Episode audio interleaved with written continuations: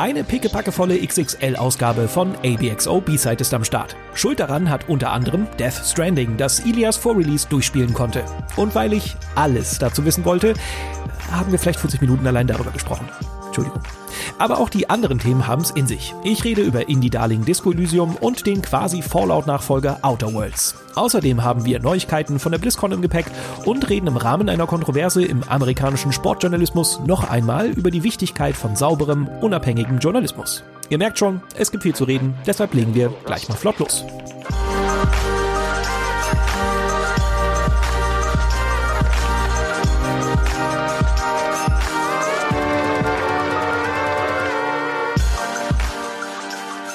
Wunderschönen guten Tag und willkommen zu ABXO B-Side Ausgabe Nummer 21, kurz nach unserem kleinen Mini-Jubiläum. Wir sind natürlich wieder in vollständiger Besetzung, wer hätte es erwartet? Und zwar sitzt neben mir oder ein bisschen weiter weg Ilias Alaui. Hi. Hallo lieber Sebastian, geistig sitze ich immer neben dir. Das darfst du niemals auf meinem vergessen. Schoß. nicht auf deinen Schoß, wollen wir es nicht übertreiben, ah, schade. aber daneben. ja, wir, wir sind uns sehr nah. Wir sind uns sehr nah geistig. Das, das, darauf können wir uns, äh, finde ich, finde ich, einlassen. Geht's dir denn gut? Mir geht es ganz gut. Ja, doch, ja. Wie war so doch. deine Arbeitswoche? Was ging so bei Game 2? Erzähl mal so ein bisschen aus dem Nähkästchen, Sebastian. Ach, Arbeitswoche war bei mir eigentlich auch relativ entspannt. Wenn man, äh, wenn es die Off-Woche ist, wenn man keinen Beitrag hat, dann ist man immer derjenige, der so ein bisschen entspannt ist in der Redaktion. Das können gewiss nicht alle Leute bei uns in der Redaktion sagen. Ich bin, ähm, wir hatten ja jetzt eine Feiertagswoche. Mhm. Und Feiertag bei Game 2 ist immer so ein bisschen Hit or Miss. Also ob man wirklich einen Feiertag sich nehmen kann oder nicht, weil wir müssen ja trotzdem freitags immer eine Sendung abliefern. Mhm. Und ich konnte diesmal mir den Feiertag gönnen. Äh, bin dann Donnerstag nicht da, äh, nicht da gewesen, aber Freitag reingekommen weil ich auch noch einen äh, Beitrag für die nächste Woche dann arbeiten muss. Und ich komme dann halt in die Redaktion und ah. sehe da nur einen sehr übernächtigten, kaputten Michael Reinke, der mir dann auch nur so den Tränen nahe, nein, nicht ganz, aber der, der mir dann nochmal erzählt, dass er wirklich zwei Tage lang nur in der Redaktion war. Oh und dann denke ich mir so, hey, zumindest hatte ich Glück gehabt. Mhm. Aber dafür bin ich dann wahrscheinlich nächste Woche wieder dran. Ähm, genau, ja. das ist so ein, das ist so ein Ding bei euch, ne, dass du oder dass ihr euch immer abwechselt. Einer hat eine Folge, der andere ist dann ein bisschen hat dann wieder eine etwas entspanntere Woche. Ist das dann aber so, dass du in deiner entspannten Woche dann trotzdem an einem Beitrag zumindest anfängst zu arbeiten, Sachen vorbereitest oder was, was passiert da eigentlich genau. in dieser leeren Woche? Wie geil du, du fragst, investigativ. Ohne Scheiß, mich, mich interessiert das ein bisschen wirklich. Ich höre natürlich immer von dir, ähm, von deiner Game 2, äh, von deinem Game 2 Alltag, aber so richtig, so drin bin ich natürlich auch nicht. Und ich glaube, der ein oder ähm, andere interessiert sich auch dafür. Komm, machen wir es nichts vor. Der ein oder andere, vielleicht. Ähm, ja, nee, also klar, wir auch in, in der Off-Woche wird gearbeitet. Also meistens ist das dann die Zeit, wo wir dann das Spiel bekommen und äh, das Spiel spielen, das wir zum Thema machen.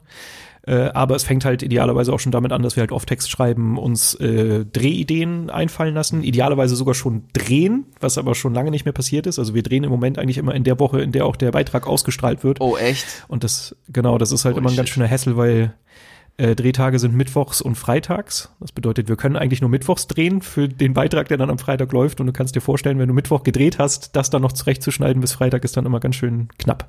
Mhm. Und das steht mir nächste Woche auch wieder bevor, ja. Aber ich hoffe, dass du deine, deine, deine halbwegs entspannte Woche dazu genutzt hast, um ein bisschen was zu spielen, um hier auch ein bisschen was zu präsentieren. Natürlich. Klar. Also gut, alles, was ich gespielt habe, habe ich auch für Game 2 gespielt. Das Spiel, wo, worüber ich letzte Woche nicht reden konnte, äh, darüber darf ich heute reden. Und ich habe auch ein bisschen, ein bisschen Disco Elysium gespielt, Geil. was ich sehr spannend finde. Aber, Ilias, Ne? Ich habe ja gehört, dass du Death Stranding vielleicht gespielt hast und das finde ich tatsächlich im Moment am allerspannendsten, weil das so ein Spiel ist, äh, habe ich dir schon in der Vorbesprechung gesagt, wo ich selber gar keine Ahnung habe, was ich davon halten soll. Und deshalb, Ilias, erleuchte mich, sage mir, soll ich Death Stranding spielen oder nicht? Ey Sebastian, ich wünschte, ich könnte dir diese Antwort äh, geben, aber, toll, aber holy shit, ich habe keine Ahnung.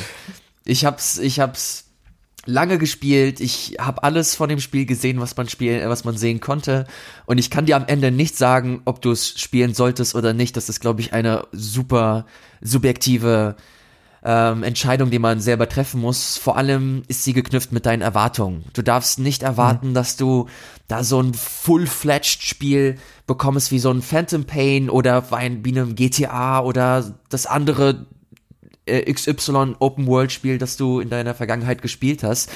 Death mhm. Stranding mhm. ist was komplett anderes. Und das ist der Punkt, den ich als erstes nennen möchte, der mir auch am allerwichtigsten ist.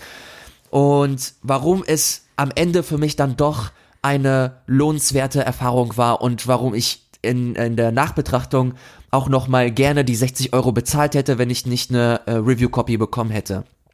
Ähm, ganz kurz, hast du es durchgespielt? Äh, ich, ich, ich muss es, ich muss es durchspielen, um überhaupt Berichterstattung darüber zu machen. Deswegen ja, ich hab's, ich oh, hab's, okay. ich hab's tatsächlich okay. mittlerweile durchgespielt. Mhm. Ähm, wollen wir, wollen wir von Anfang an starten? Ich will die kurze, mhm. die große Story will ich irgendwie nicht nochmal aufrollen. Ich glaube, mittlerweile gibt's da genug Seiten, die da ähm, die dann nochmal genauer Einblick geben. Nochmal ganz kurz zusammengefasst, es ist das Death Stranding, es ist quasi so eine Postapokalypse, die stattgefunden hat und das Death Stranding hat dazu geführt, dass das Reich der Toten und das Reich der Lebenden sich miteinander verbindet. Dass da dass du plötzlich so tote Gestalten auf deiner Welt hast, das hast du, glaube ich, hier und da in einem Trailer mal gesehen, diese sogenannten BTs, die Beached Things. Dann hast diese mhm. Beached Things, kannst du dann noch mal sehen, indem du dein BB hast, das Bridge Baby. Es ist, es ist alles komplett konfus und ähm, super kompliziert, stellenweise sehr, sehr prätentiös, wie die, wie die Story dargelegt wird, aber und damit komme ich wieder zu meinem Anfangsstatement. Es ist einfach was komplett anderes. Und das äh, zeigt sich dann auch im Gameplay. Du bist Sam Porter Bridges und bist ein Porter, du bist ein Postbote und versuchst deine große Mission durchzuführen. Du versuchst Amerika wieder miteinander zu verbinden. Und das hast du auch schon das mehr als nur das ein oder andere Mal gehört, dass das so deine Hauptstory ist.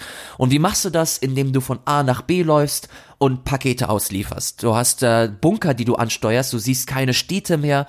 Du siehst keine, keine Zivilisation im eigentlichen Sinne, sondern eher Bunker und diese Bunker repräsentieren dann quasi eine Population. Und dann siehst du immer, wenn du so einen Bunker ansteuerst, siehst du oben rechts äh, die, die äh, plakative Einwohnerzahl. Da siehst du stellenweise so 80.000 leben hier, aber die leben alle unter der, unter der Erde. Also alles unterirdisch in einem Bunker und du interagierst eigentlich immer nur mit einer Person mit so einer Art Hologramm. Und die mhm. sagen dir dann, ey, ich brauche entweder neue, neue ärztliche Utensilien, ich brauche äh, neue Körner für meine Farm, ich brauche äh, neues, neues Spielzeug, du musst stellenweise eine Pizza sogar ausliefern. Und das ist so das Ding, was du hauptsächlich machst. Das Schöne ist bei Death Stranding, dass es dir versucht, immer wieder neue Mechaniken zu geben, dass du es sich halt trotzdem halt irgendwie anfühlt wie ein, wie ein Videospiel und das schaffst du, äh, und das schafft es stellenweise auch, dass du äh, dann plötzlich du, ich habe dieses Bridge Baby erwähnt, dass du dann, wenn du von A nach B läufst, dass du, dass du von BTs, von diesen Beached Things äh, angegriffen wirst oder dass du plötzlich in so ein Gebiet reinkommst, wo diese, wo diese Horrorgestalten dann irgendwie ähm, äh, positioniert sind und dann mhm. verwandelt sich das Spiel in so eine Art Stealth Game und dass du halt schleichen musst, du musst halt zusehen, dass dieser Sensor, dieses Odra Deck heißt, nennen sie das, diese ganzen Namen. Ey. Ja, es ist einfach so weird. Aber ohne Scheiß, ich bin da mittlerweile, ich bin da komplett drin. Ich kenne das komplette okay. Vokabular schon fast. Ich merk schon. Dass du, dass dein Odra-Deck dann plötzlich ausschlägt und dann wie so eine Art Scanner fungiert und dann kannst du sehen, okay, rechts vor mir ist gerade so eine, so eine Horrorgestalt und ich muss halt schleichen, du musst stellenweise die Luft anhalten, um, um weiterzukommen. Und dadurch öffnet sich das, äh, dir das Spiel immer mehr. Du bekommst dann neue Waffen, du bekommst so eine Art Bola-Gun. Das ist einfach so eine, so eine, ähm, ja, wie nenne ich's? Das ist so eine, so eine Seilkanone, mit der du Gegner fesseln kannst. Du hast nämlich nicht nur diese mhm. Beach Things, diese, diese Horrorviecher, sondern auch so Mules nennen sie sich. Das sind so Terroristen, die an das, das ist das Geilste, die, die an das Drohnensyndrom leiden.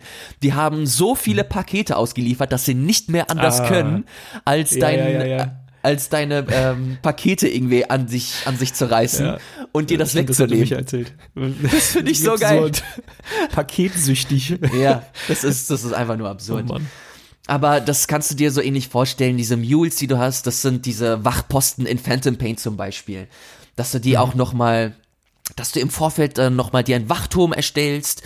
Äh, du kannst, äh, du hast halt so eine Art Drucker, und mit diesem Drucker kannst du dir alles Mögliche bauen im Laufe der, im Laufe des Spiels. Du kannst dir einen Briefkasten äh, bauen, in dem andere Spieler dann auch nochmal ihre Sachen reinlegen können. Du kannst eine Brücke bauen, du kannst ähm, einen Wachturm bauen und so mit dieser Welt interagieren. Dazu komme ich gleich noch. Mhm.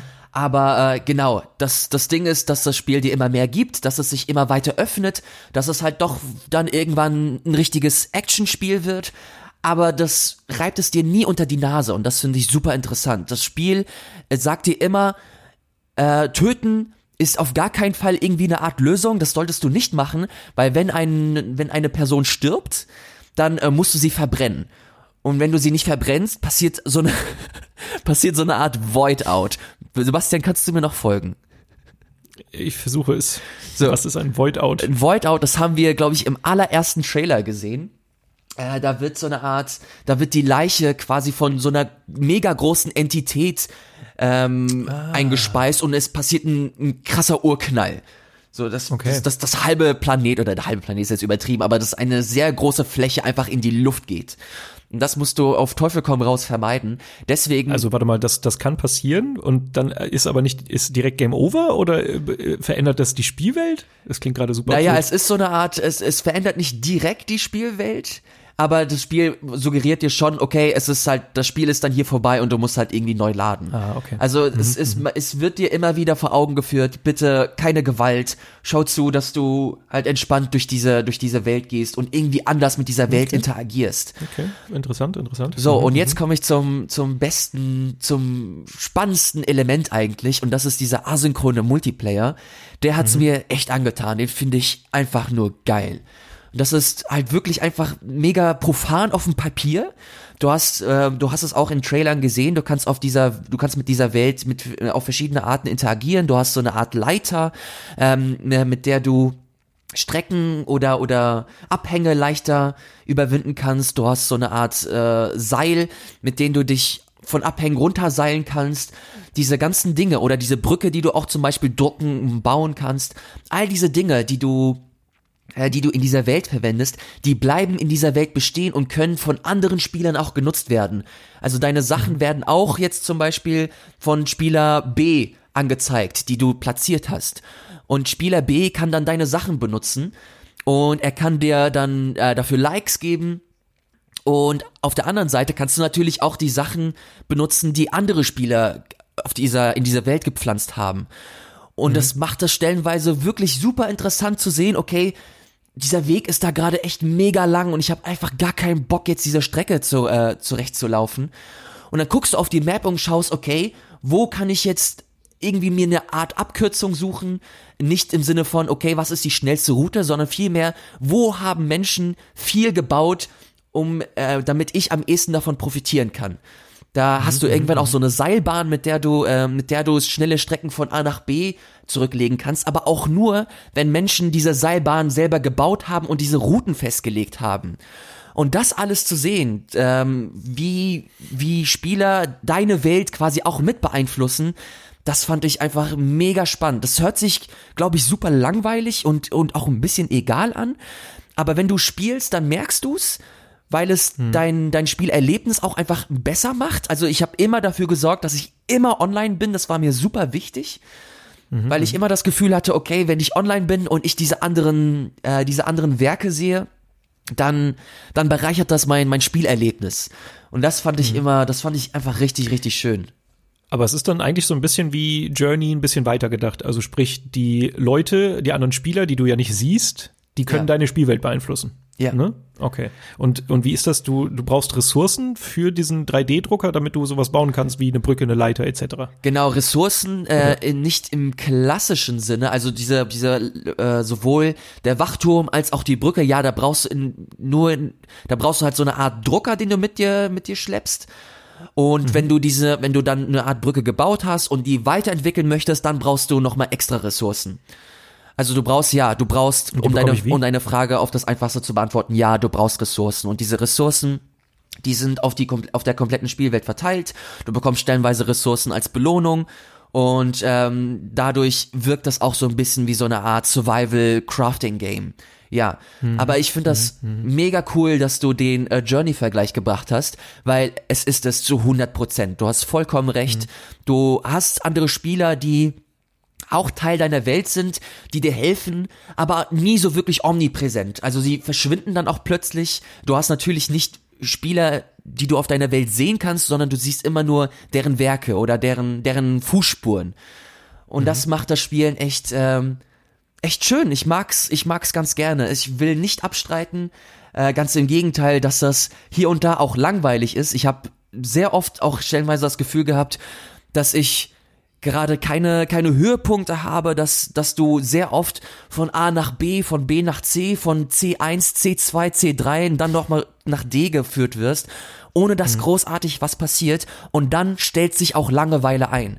Das mich, mhm. das, das will ich auf jeden Fall nochmal, noch mal betonen, dass das Spiel ich möchte, ich möchte sagen, dass das Spiel schon fast den, den Mut aufbringt, langweilig zu sein, weil es einfach, äh, ich, es, ist, es ist Teil des Konzeptes einfach. Es ist Teil des Konzeptes, dass du einfach, dass du läufst, dass du dich stellenweise in diese Atmosphäre einsaugen lässt, dass ähm, das wunderschön konstruiert ist. Du hast so, du hast Musikeinwürfe, die, die nochmal Grundszenerie betonen.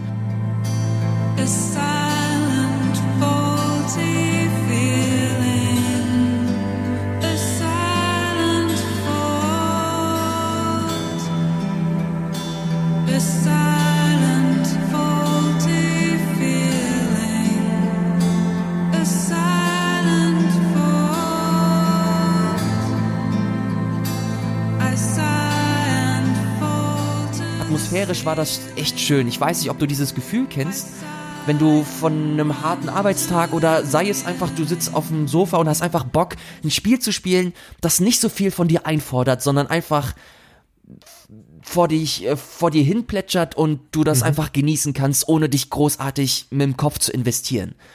Mhm. Und das ist, das ja. ist, das ist Death Stranding. Das ist in okay. seinem Kern Death Stranding. Es will nicht von dir, dass du dich krass in diese, äh, in diese Welt investierst im Sinne von, okay, du musst dir Notizen machen oder du musst Rätsel lösen oder du musst alles äh, Stück für Stück äh, nachverfolgen, dass du jede zehn Minuten irgendwas Neues bekommst. Du hast stellenweise Leerläufe von zwei Stunden. Und in diesen zwei Stunden machst du stellenweise nichts als einfach nur laufen.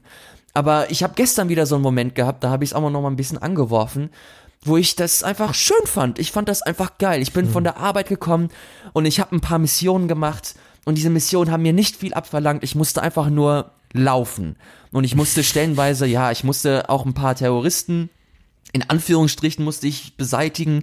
Ich musste ein bisschen schleichen, um damit diese BTs mich nicht einsaugen, weil wenn das passiert, hast du im Zweifel dann nochmal so eine Art Bosskampf, aber diese Bosskämpfe, also generell der Kampf, ist halt echt nicht der Rede wert. Das Spiel ist sau einfach, auch im normalen Schwierigkeitsgrad.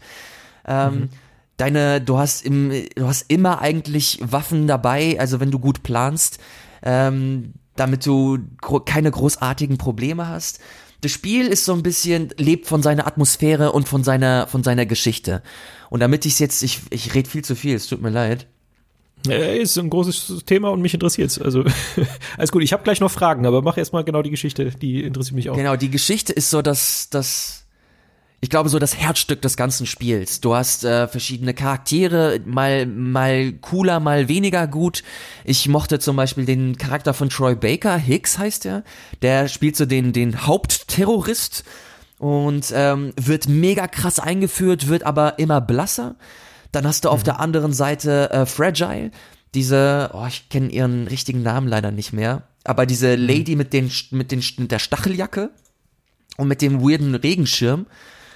Und die hat eine mega interessante Geschichte. Und genau aus diesen Geschichten nährt dieses Spiel dass es dir interessante Stories immer mal wieder einwirft. Hartman, das ist der Charakter von Nicholas Wending Refn, der hat's mir richtig angetan. Ich kann leider nicht so viel von, äh, über ihn sagen, weil es äh, nach Part 3 läuft und das Embargo für die Reviews ist gerade mhm. bis Part 3.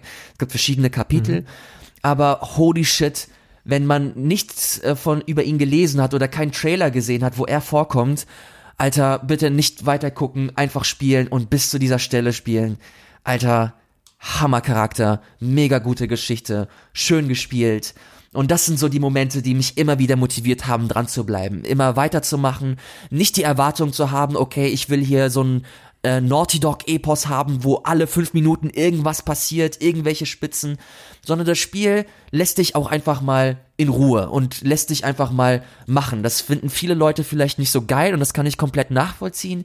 Aber wenn man sich darauf einlassen kann, wenn man Bock darauf hat, dass man auch stellenweise nicht ein AAA Blockbuster Mainstream Spiel spielt, sondern ein AAA Arthouse Spiel und genau das ist es. Es ist ein AAA Arthouse Spiel. Wenn man sich mhm. darauf einlassen kann, belohnt dich das Spiel dann doch immer mal wieder mit sehr interessanten Momenten, die du in keinem anderen Spiel sehen wirst. Und allein deswegen habe ich mir am Ende gedacht, okay, ich habe stellenweise Langeweile verspürt, ich habe stellenweise äh, repetitive, äh, repetitive Passagen gespielt, aber am Ende habe ich immer, wenn ich die Konsole ausgemacht habe, ein gutes Gefühl gehabt, weil die, weil die Welt interessant ist, sie ist atmosphärisch, weil die Charaktere interessant sind und die Story halt auch einfach mal eine fucking Message hat. Und ja, sie ist politisch und ja, der Entwickler ist sich nicht zu schade dafür, das auch nochmal dick und fett zu unterstreichen. Und das mochte ich echt gerne, dass du ein Spiel gespielt hast, das mutig ist, das auch langweilig ist, aber in seiner eigenen weirden Art und Weise einzigartig. Und deswegen, um auf deine Frage zurückzukommen, ja, ich finde Death Stranding ist ein gutes Spiel. Okay. Äh, also jetzt hast du ja mit der Geschichte aufgehört, also frage ich da einfach mal weiter nach. Yeah. Wie ist es denn so, dass es sehr, sehr deutlich gemacht wird, was, was er da eigentlich erzählen will, oder ist es super verschwurbelt? Also, weil ich hatte Micha so ein bisschen über die Schulter geguckt, der das für Game 2 gemacht hat und äh, bei dem war es stellenweise so, dass er meinte, er muss halt auch oft in diese so so E-Mails oder in diese Schriftstücke ja. reinschauen, damit er wirklich alle Zusammenhänge rafft. Äh, und da habe ich halt so ein bisschen Angst, dass, weiß ich nicht, sich vielleicht die Geschichte so ein bisschen verläuft. Ähm, die Hauptgeschichte ist im Grunde verfolgt ein Leitmotiv äh, und zwar verbinde Amerika. Und das mhm. ist so der der Hauptpunkt und wenn du dich anhand dieses Objektivs irgendwie langhangelst, dann wirst du immer raffen, worum es geht. Aber du hast recht, du hast, du bekommst, und da muss ich auch ab und zu mal an dich denken, weil du schon bei Control meintest, du hast nicht so viel mhm. Bock, diese ganzen Schriftstücke zu lesen. Holy shit, Death Stranding ballert dich zu mit so einem Scheiß. Also oh, wenn du halt oh, wirklich den, den vollen Umfang dieses Spiels erfahren willst, dann kommst du nicht umher, dich mindestens mal so ein, zwei Stunden hinzusetzen, um dir mal alles durchzulesen. Ich habe das. Aber macht es, also das macht es auch nicht gut. Es ballert dich wirklich nur voll oder ist es wirklich so wie bei Control, dass du kleinere nee, Schriftstücke bekommst, leider die nicht, dich halt. Leider nicht. Du ah. bist, du wirst zugeballert und es sind. Also fuck off Pacing. Ja, das ist stellenweise wirklich. Also du machst einen, du du lernst einen Charakter kennen, zum Beispiel Mama, von die von Margaret äh, Margaret Qualley gespro äh, gesprochen und gespielt wird, die auch Hammer ist mhm. und die super interessant ist und ich wollte mehr von diesem Charakter und mehr, mehr, mehr, mehr, mehr und ich habe das bekommen in Form von Schriftstücken, von E-Mails, von, von irgendwelchen äh, von irgendwelchen Archivmaterialien, das mir zugespielt wurde und da musste ich halt einfach lesen, wenn ich mehr von diesem Charakter haben wollte. Mhm, mhm. und das ist halt leider, das, das macht Death Stranding leider nicht gut. Dass du halt echt, mhm. du wirst zugeballert mit, mit auch Textwüsten stellenweise. Also es wirkt zumindest so. Und äh, dadurch musst du dich echt leider motivieren, um also wenn du Bock hast, mehr über diese Welt zu erfahren, dann musst du halt echt so ein bisschen dafür arbeiten. Ja, das, das stimmt. Mhm. Es ist hier und da einfach mega verschwurbelt, wenn du dich nicht damit zufrieden geben willst, ähm, was das Spiel dir sagt. Also was dir das Spiel sagt, das macht es auch deutlich, auch hier und da prätentiös und, und, und verschwurbelt, aber die Kernaussagen, die hörst du oder die, die verstehst du immer. Aber wenn du mehr von dieser Welt erfahren willst, holy hell, das Spiel lässt dich schön dafür arbeiten. Hm. Na gut, okay. Äh, und ich muss sagen, dass das, was mich, glaube ich, am allermeisten abschreckt, also wenn ich mich zurückerinnere, das erste Mal einen Death Stranding Trailer gesehen zu haben, wo man ja noch nichts wusste, nur man hat ja wirklich nur diese CGI Trailer gesehen, äh, da sah es halt eigentlich immer wie ein, wie ein schick inszeniertes lineares Spiel aus, muss ich sagen, so vielleicht mit Horrorelementen und so so realen Elementen.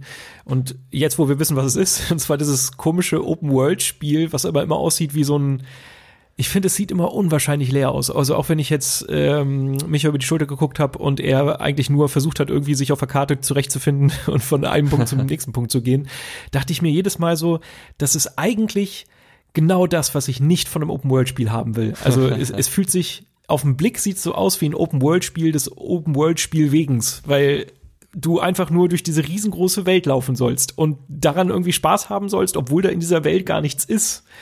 Mhm. Ist das so? Das, ja, ist, das ist so meine größte Angst. Ja, Basti, es ist aber leider ein bisschen so. Ja. Die Welt ist, ist, ist leer, ja. Sie ist, du bekommst da nicht viel mit. Du hast keine Städte, du hast keine NPCs. Ähm, diese Welt, die hat einen, eine Hauptaufgabe. Sie soll dir Wege in den, äh, die soll dir Steine in den Weg stellen, um stellenweise von A nach B zu kommen. Und das habe ich mhm. dir gerade äh, aufgeschlüsselt, wenn äh, in das spiegelt sich wieder in Form von diesen BTs, in Form mhm. von diesen Mules. Und ähm, dadurch wirkt das Spiel äh, auch schon fast als so eine Art Spielplatz ein bisschen. Also du kannst dich auch schon ein bisschen austoben. Du hast dieses äh, Systemic Elements, wie du sie bei Phantom Pain hast. Also du kannst verschiedene Herangehensweisen dir ausgucken, wenn du das denn möchtest. Also das Spiel gibt dir viele Werkzeuge, damit du dich da austobst. Aber abseits von diesen, von diesen Kernpunkten, wo sich diese Terroristen befinden oder wo sich diese BTs befinden, ist diese Welt, sie lädt dich auch wenn es vielleicht so aussieht, aber sie lädt dich leider nicht dazu ein, großartig zu erkunden. Also es ist leider nur so halb zu vergleichen mit Breath of the Wild. Also ich mag den Vergleich ganz mhm. gerne und ich finde den Vergleich hier und da auch angebracht, ähm, mhm. weil das Ding einfach stellenweise auch so aufgebaut ist, dass du halt verschiedene, du hast verschiedene Bereiche und du kannst zu diesen Bereichen gehen und du kannst auch Sachen entdecken, aber es wird dir einfach deutlich schwerer gemacht als ein Breath of the Wild, das daraus, darauf ausgelegt ist, dass die komplette Spiel dieser, äh, Spielwelt so designt ist, dass du immer wieder neugierig wirst und dir neue Fragen stellst. Okay, was ist hinter diesem Baum? Okay, was ist hinter diesem Berg? Und bei Death Stranding, wenn ich ehrlich bin, denkst du immer nur, okay, hoffentlich ist da nichts, damit ich schnell weitergehen kann zu meinem Hauptpunkt. Weil das, wow. das, das Erkunden ist auch nicht, es ist nicht einfach. Du hast dein, du hast ein mega, du hast mega viel Gepäck. Und das Gepäck macht dich schwerfällig. Du musst das Gleichgewicht halten. Also das Spiel lädt dich nicht dazu ein oder es schubst dich nicht zu erkunden. Es, es schubst dich eher so in die Richtung, geh schnell zum Ziel. Obwohl das, hm. obwohl die Welt es eigentlich hergeben würde. Aber hm. ich würde dich anlügen, wenn ich sagen würde, nee, es ist, es ist, es ist eine schöne Erkundungswelt. Es, es ist es nicht. Es ist eine schöne Welt, mhm. die atmosphärisch ist, die, die schön ist, aber sie lädt dich nicht dazu ein, dass du sie erkundest. Nee. Es ist kein klassisches Open-World-Spiel aber es macht im Kontext des Spiels und der Geschichte schon Sinn, dass es in der Open World spielt? Ja. Ja, und das, okay, das, okay. das, das, das, rettet's das, äh, meiner Meinung nach, dass du halt okay. diese, dieses Hauptobjektiv hast. Okay, ich muss, ich muss Amerika wieder verbinden, ich muss nach von Ost nach West gehen und da Verbindungen äh, knüpfen und neue Kontakte knüpfen, um gemeinsam dann äh, gegen das Böse zu kämpfen. So ganz, ganz profan auf das Einfachste runtergebrochen. Aber mhm. dass es dann eine Art Open World ist und dass es sich wie eine Reise anfühlt, das macht's dann so ein bisschen aus. Es fühlt sich an wie so ein, wie so ein Road-Movie nur zu Fuß.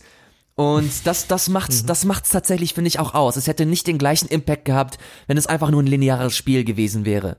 Deswegen, also die Open World darfst du nicht in dieses klassische Korsett, wie du es kennst, äh, stecken, sondern es, es, es serviert einen anderen, hm, es, es verfolgt einen anderen, ein anderes Ziel.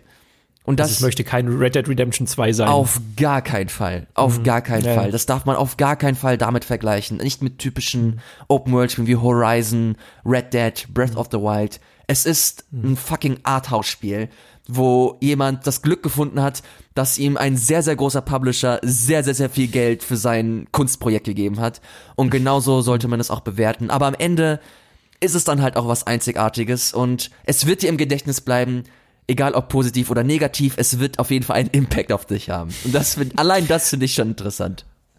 Ja, ich, keine Ahnung, ich genau, also ich bin genauso schlau wie vorher, sage ich mal. Ja, ohne Scheiße, ich kann es dir leider nicht verübeln. Naja, also bei mir ist es jetzt nun mal so, dass ich ja, wie gesagt, auch Micha jetzt über die Schulter gucken konnte. Also ist ja jetzt nicht so, dass ich nicht schon mehr gesehen hätte. Äh, und deshalb wusste ich auch schon wahrscheinlich ein bisschen mehr als jetzt vielleicht ein paar Leute da draußen.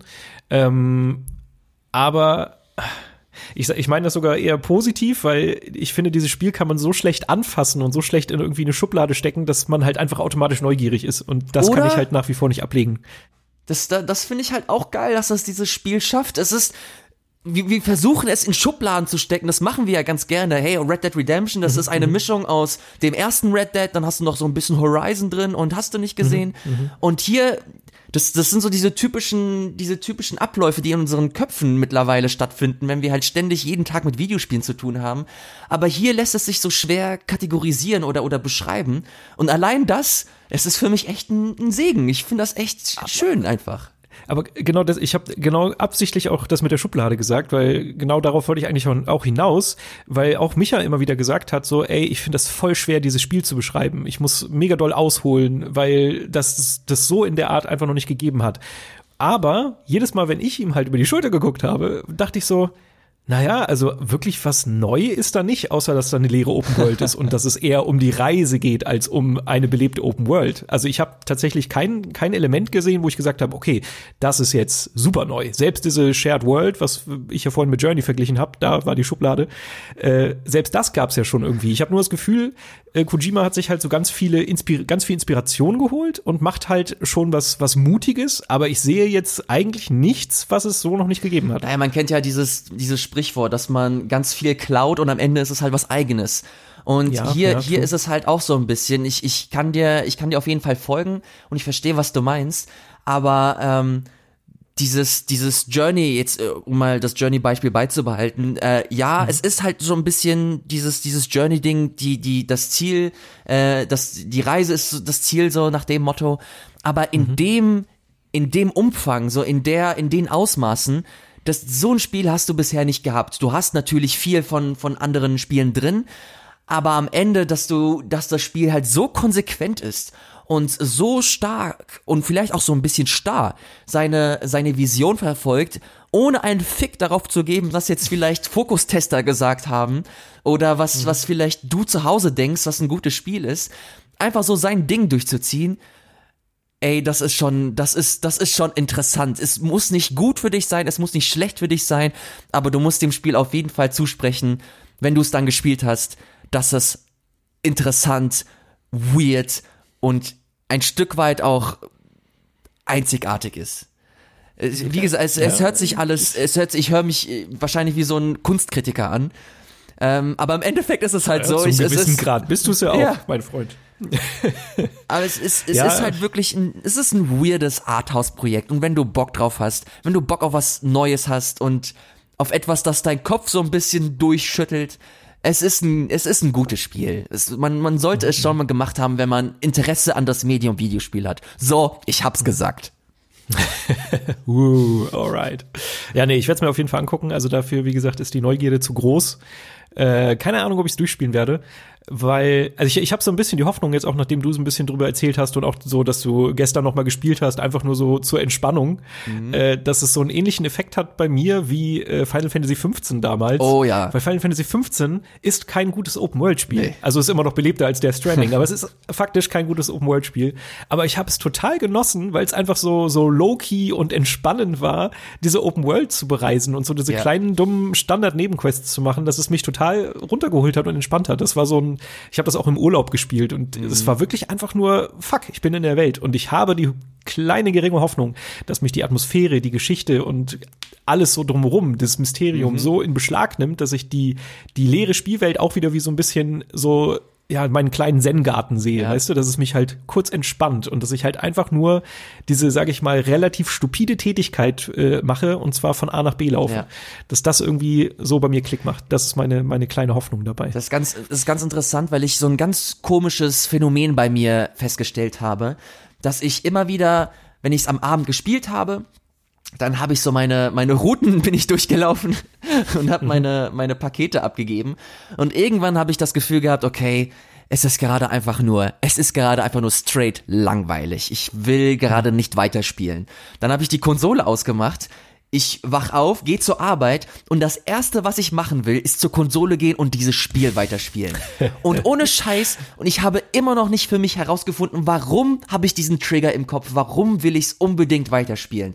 Aber ich glaube, jetzt, wo du es nochmal gesagt hast, es ist einfach dieses, dieses Zen. Du machst es an, es gibt dir nicht, es, es fordert dich nicht viel, es gibt dir eine schöne Atmosphäre, hier und da musst du schleichen, hier und da musst du reagieren, aber im Endeffekt ist es einfach nur eine Wanderung. Und ich mag diesen mhm. Gedanken, dass du einfach, du, du bereitest dich auf deine Wanderung vor, du packst dir nochmal ne, ein paar Stiefel ein, im wahrsten Sinne des Wortes, äh, packst du deine Kletterausrüstung ein, im wahrsten Sinne des Wortes, und läufst dann halt deine, deine Route entlang. Es ist halt wie so eine Wanderung in den Alpen. Und das hat für mhm. mich so ein, es, es wirkt für mich wie so eine Art Stress Relief. Das, mhm. dann ich, ich habe damit Stress abgebaut und ich glaube, das ist so, das ist so das, das Ding, was mich bis zum Schluss an der Stange gehalten hat. Ich glaube, bei dir könnte es ähnlich sein, aber wie gesagt, dann muss man halt echt diese, diese, ähm, diese Erwartung ablegen, dass du halt so einen fetten Epos, Open World, Horizon, aller mhm. Horizon, GTA, Red Dead, Breath of the Wild bekommst. Das, das ist es nicht. Das mhm. ist ein weirdes anderes ja, Spiel.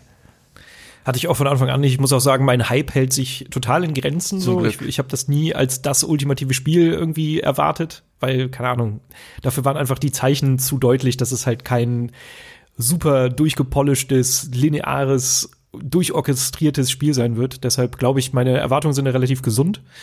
Und ja, ich muss einfach mal ausprobieren. Ich bin, wie gesagt, zu, zu neugierig und ich hoffe, dass das so bei mir äh, Klick macht. Kannst du sagen, wie lange du gebraucht hast, um es durchzuspielen oder steht das irgendwie unter Embargo? Ich weiß es nicht, ich sag's jetzt einfach. Ähm, ich World First, meine Freunde, World First. ich glaube nicht. Ich glaube, IGN hat's auch schon gesagt. Ich habe um die 50 Stunden gebraucht, Ui, um okay. das, um das durchzuspielen. Aber ey, wie gesagt, das ist so ein du merkst es halt irgendwie nicht, weil du einfach auch läufst. ich habe am Ende, als ich mir die Zahl angesehen habe, hab, hab ich, hab, hab, kam es mir nicht wie 50 Stunden vor. Also sagen wir es so. Okay. Und okay. deswegen. Ja. I don't know. Micha meinte zwischendurch manchmal so, ja, irgendwie ist es schon ganz schön so und man, man, ne, man wandert da halt so rum aber ganz oft dachte ich mir, ja, warum gehe ich nicht raus und gehe wandern?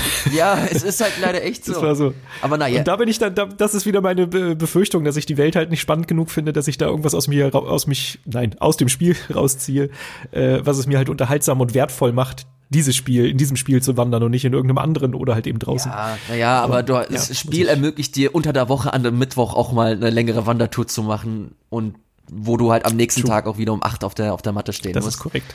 Das ist und deswegen, also ich habe das, das Spiel ist sehr stark gerade angeknüpft mit meinem Alltag. Und mhm. dadurch, dass ich halt äh, auf der Arbeit viel gerade mache und und früh da sein muss und bisschen später auch äh, wieder gehe und ich dann nach Hause komme und weiß, ey, da wartet ein Spiel auf mich. Es ist einfach ein fucking Weirdo, aber es will nichts, es will nicht viel von mir und es gibt mir ein schönes Gefühl und nicht im Sinne von, okay, geile Items und blink blink, sondern auf eine andere Art und Weise und das irgendwie mag ich's. Ich mag's. Ich mag okay. Death Stranding. Ich hab's gesagt.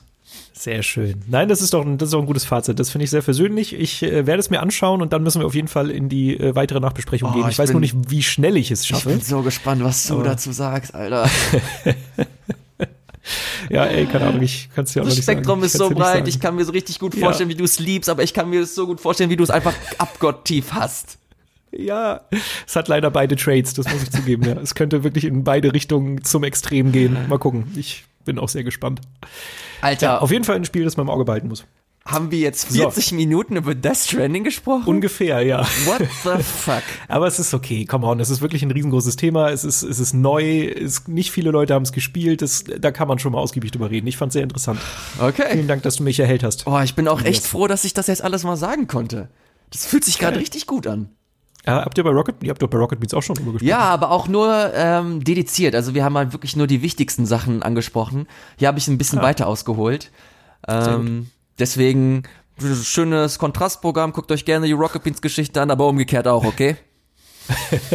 ich hoffe, das hast du da auch gesagt. Ja, übrigens, wir reden im Podcast nochmal drüber. Geht mal zu ABXOBs da drüber. Ich brauche mal T-Shirts oder so, damit ich das da einfach tragen kann. Wobei, ich weiß gar nicht, ob ich das darf. Ach so, T-Shirts. damit ich das schön vor der Kamera immer tragen kann. Aber sag das nicht ja, Michael Petresco. Psch. Nein, der hört den, den, Podcast bestimmt nicht. Der wird das niemals mitkriegen. Wir machen das einfach, finde ich sehr gut. Ich mache das jetzt vor, vor Game 2 Kameras auch nur noch, dass ich ABXO T-Shirts trage. Könnte schwer werden mit dem öffentlich-rechtlichen, mhm. aber hey. so, wie geht's denn äh, weiter? Dann würde ich sagen, ich würde sagen, ich spreche mal über die Spiele, die ich gespielt habe. Ich bitte da sind nämlich zwei Stück, die aber sich relativ ähnlich sind irgendwie und irgendwie auch wieder nicht. Ich habe gespielt Outer Worlds und Disco Elysium. Äh, ich fange mal mit Outer Worlds an. Äh, da habe ich ja einen Game 2 Beitrag zu gemacht, deshalb versuche ich mich jetzt hier einfach nochmal sehr, sehr kurz zu halten, äh, weil wir wollen ja auch über andere Sachen sprechen. Ähm, Outer Worlds kommt von Obsidian Entertainment, das sind die Leute, die unter anderem Fallout New Vegas gemacht haben und die haben und Pillars of Eternity kennt man vielleicht auch. Und äh, die haben sich vorgenommen, ein Independent, unabhängig ein, ein äh, Spiel zu machen, das halt so ein bisschen an die gute alte damals Zeit anknüpft und halt sich so ein bisschen an Fallout New Vegas orientiert. Äh, allerdings mit einem Space Twist. Also man ist jetzt hier im Weltraum und mit Raumschiffen unterwegs, alles noch ein bisschen futuristischer.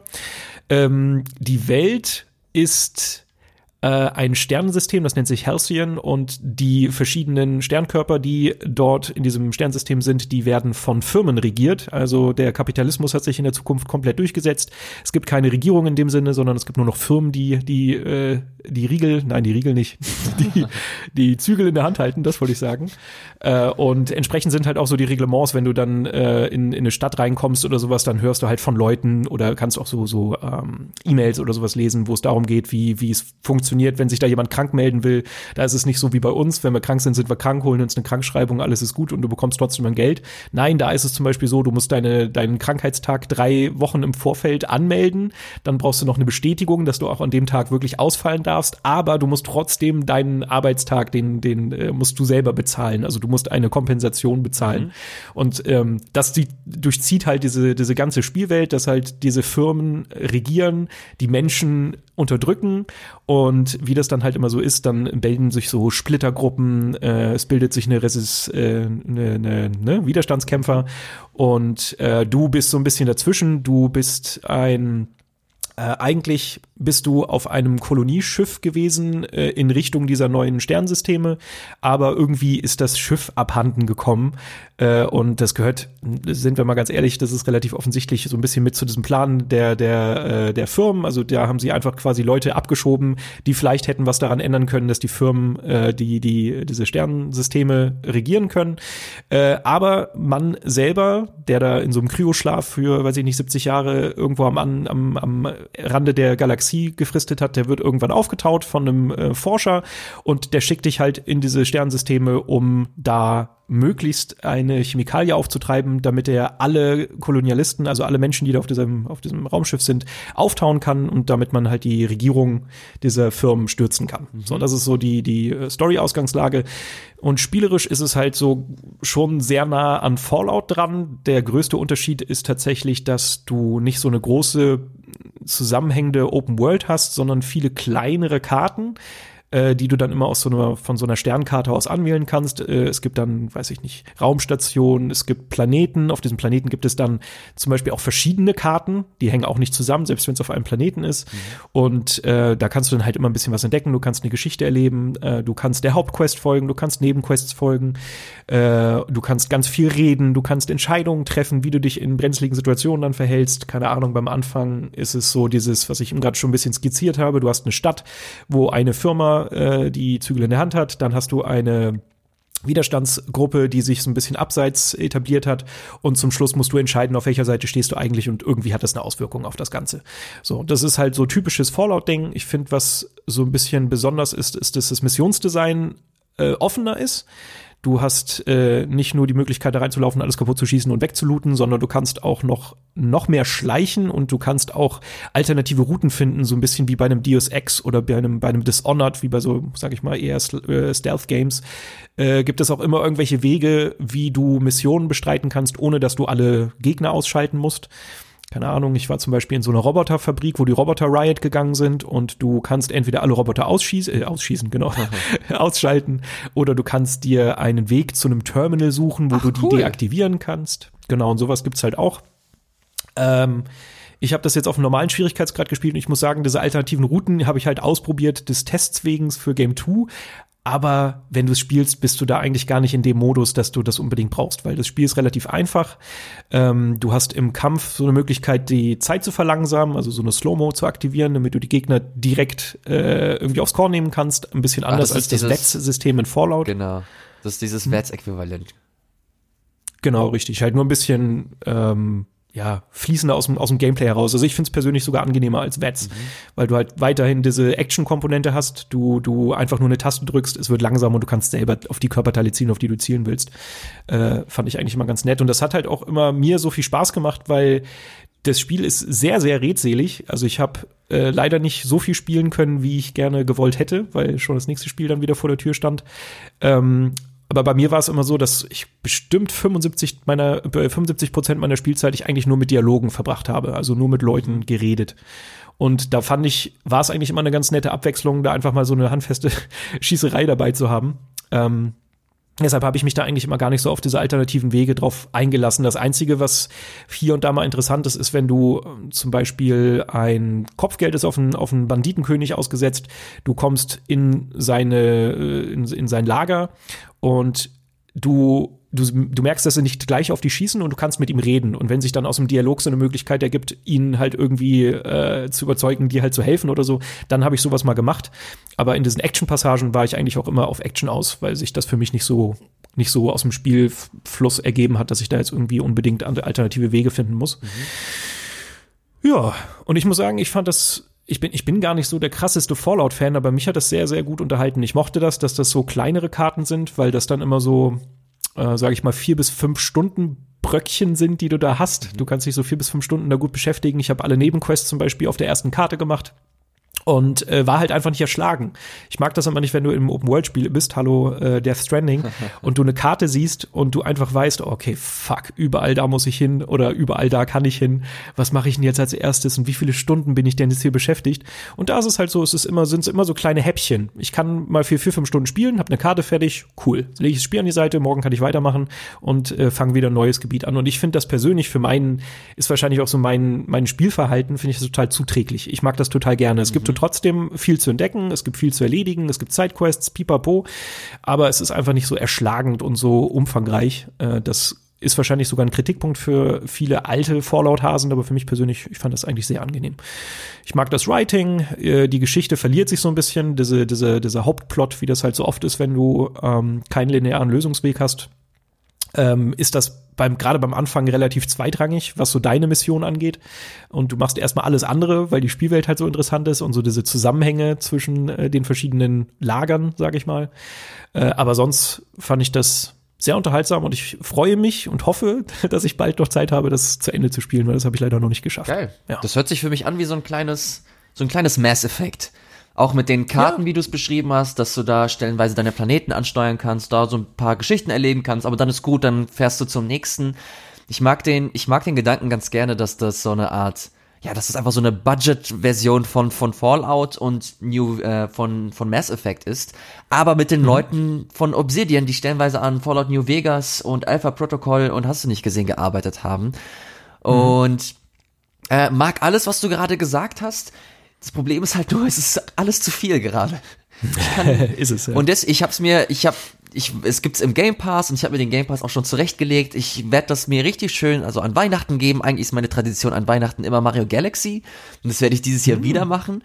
Aber ich werde mir auch ein bisschen äh, Zeit für, für Outer Worlds mal mal freischaufeln, weil es einfach super mhm. spannend ist und ich mag's zu sehen, dass dass eine Art Fallout existiert, das in der heutigen Zeit auch einfach mal ein bisschen gut ist und nicht, keine ja. Ahnung, dieses typische ja. Fallout 4 war zum Beispiel für mich persönlich eine riesige Enttäuschung.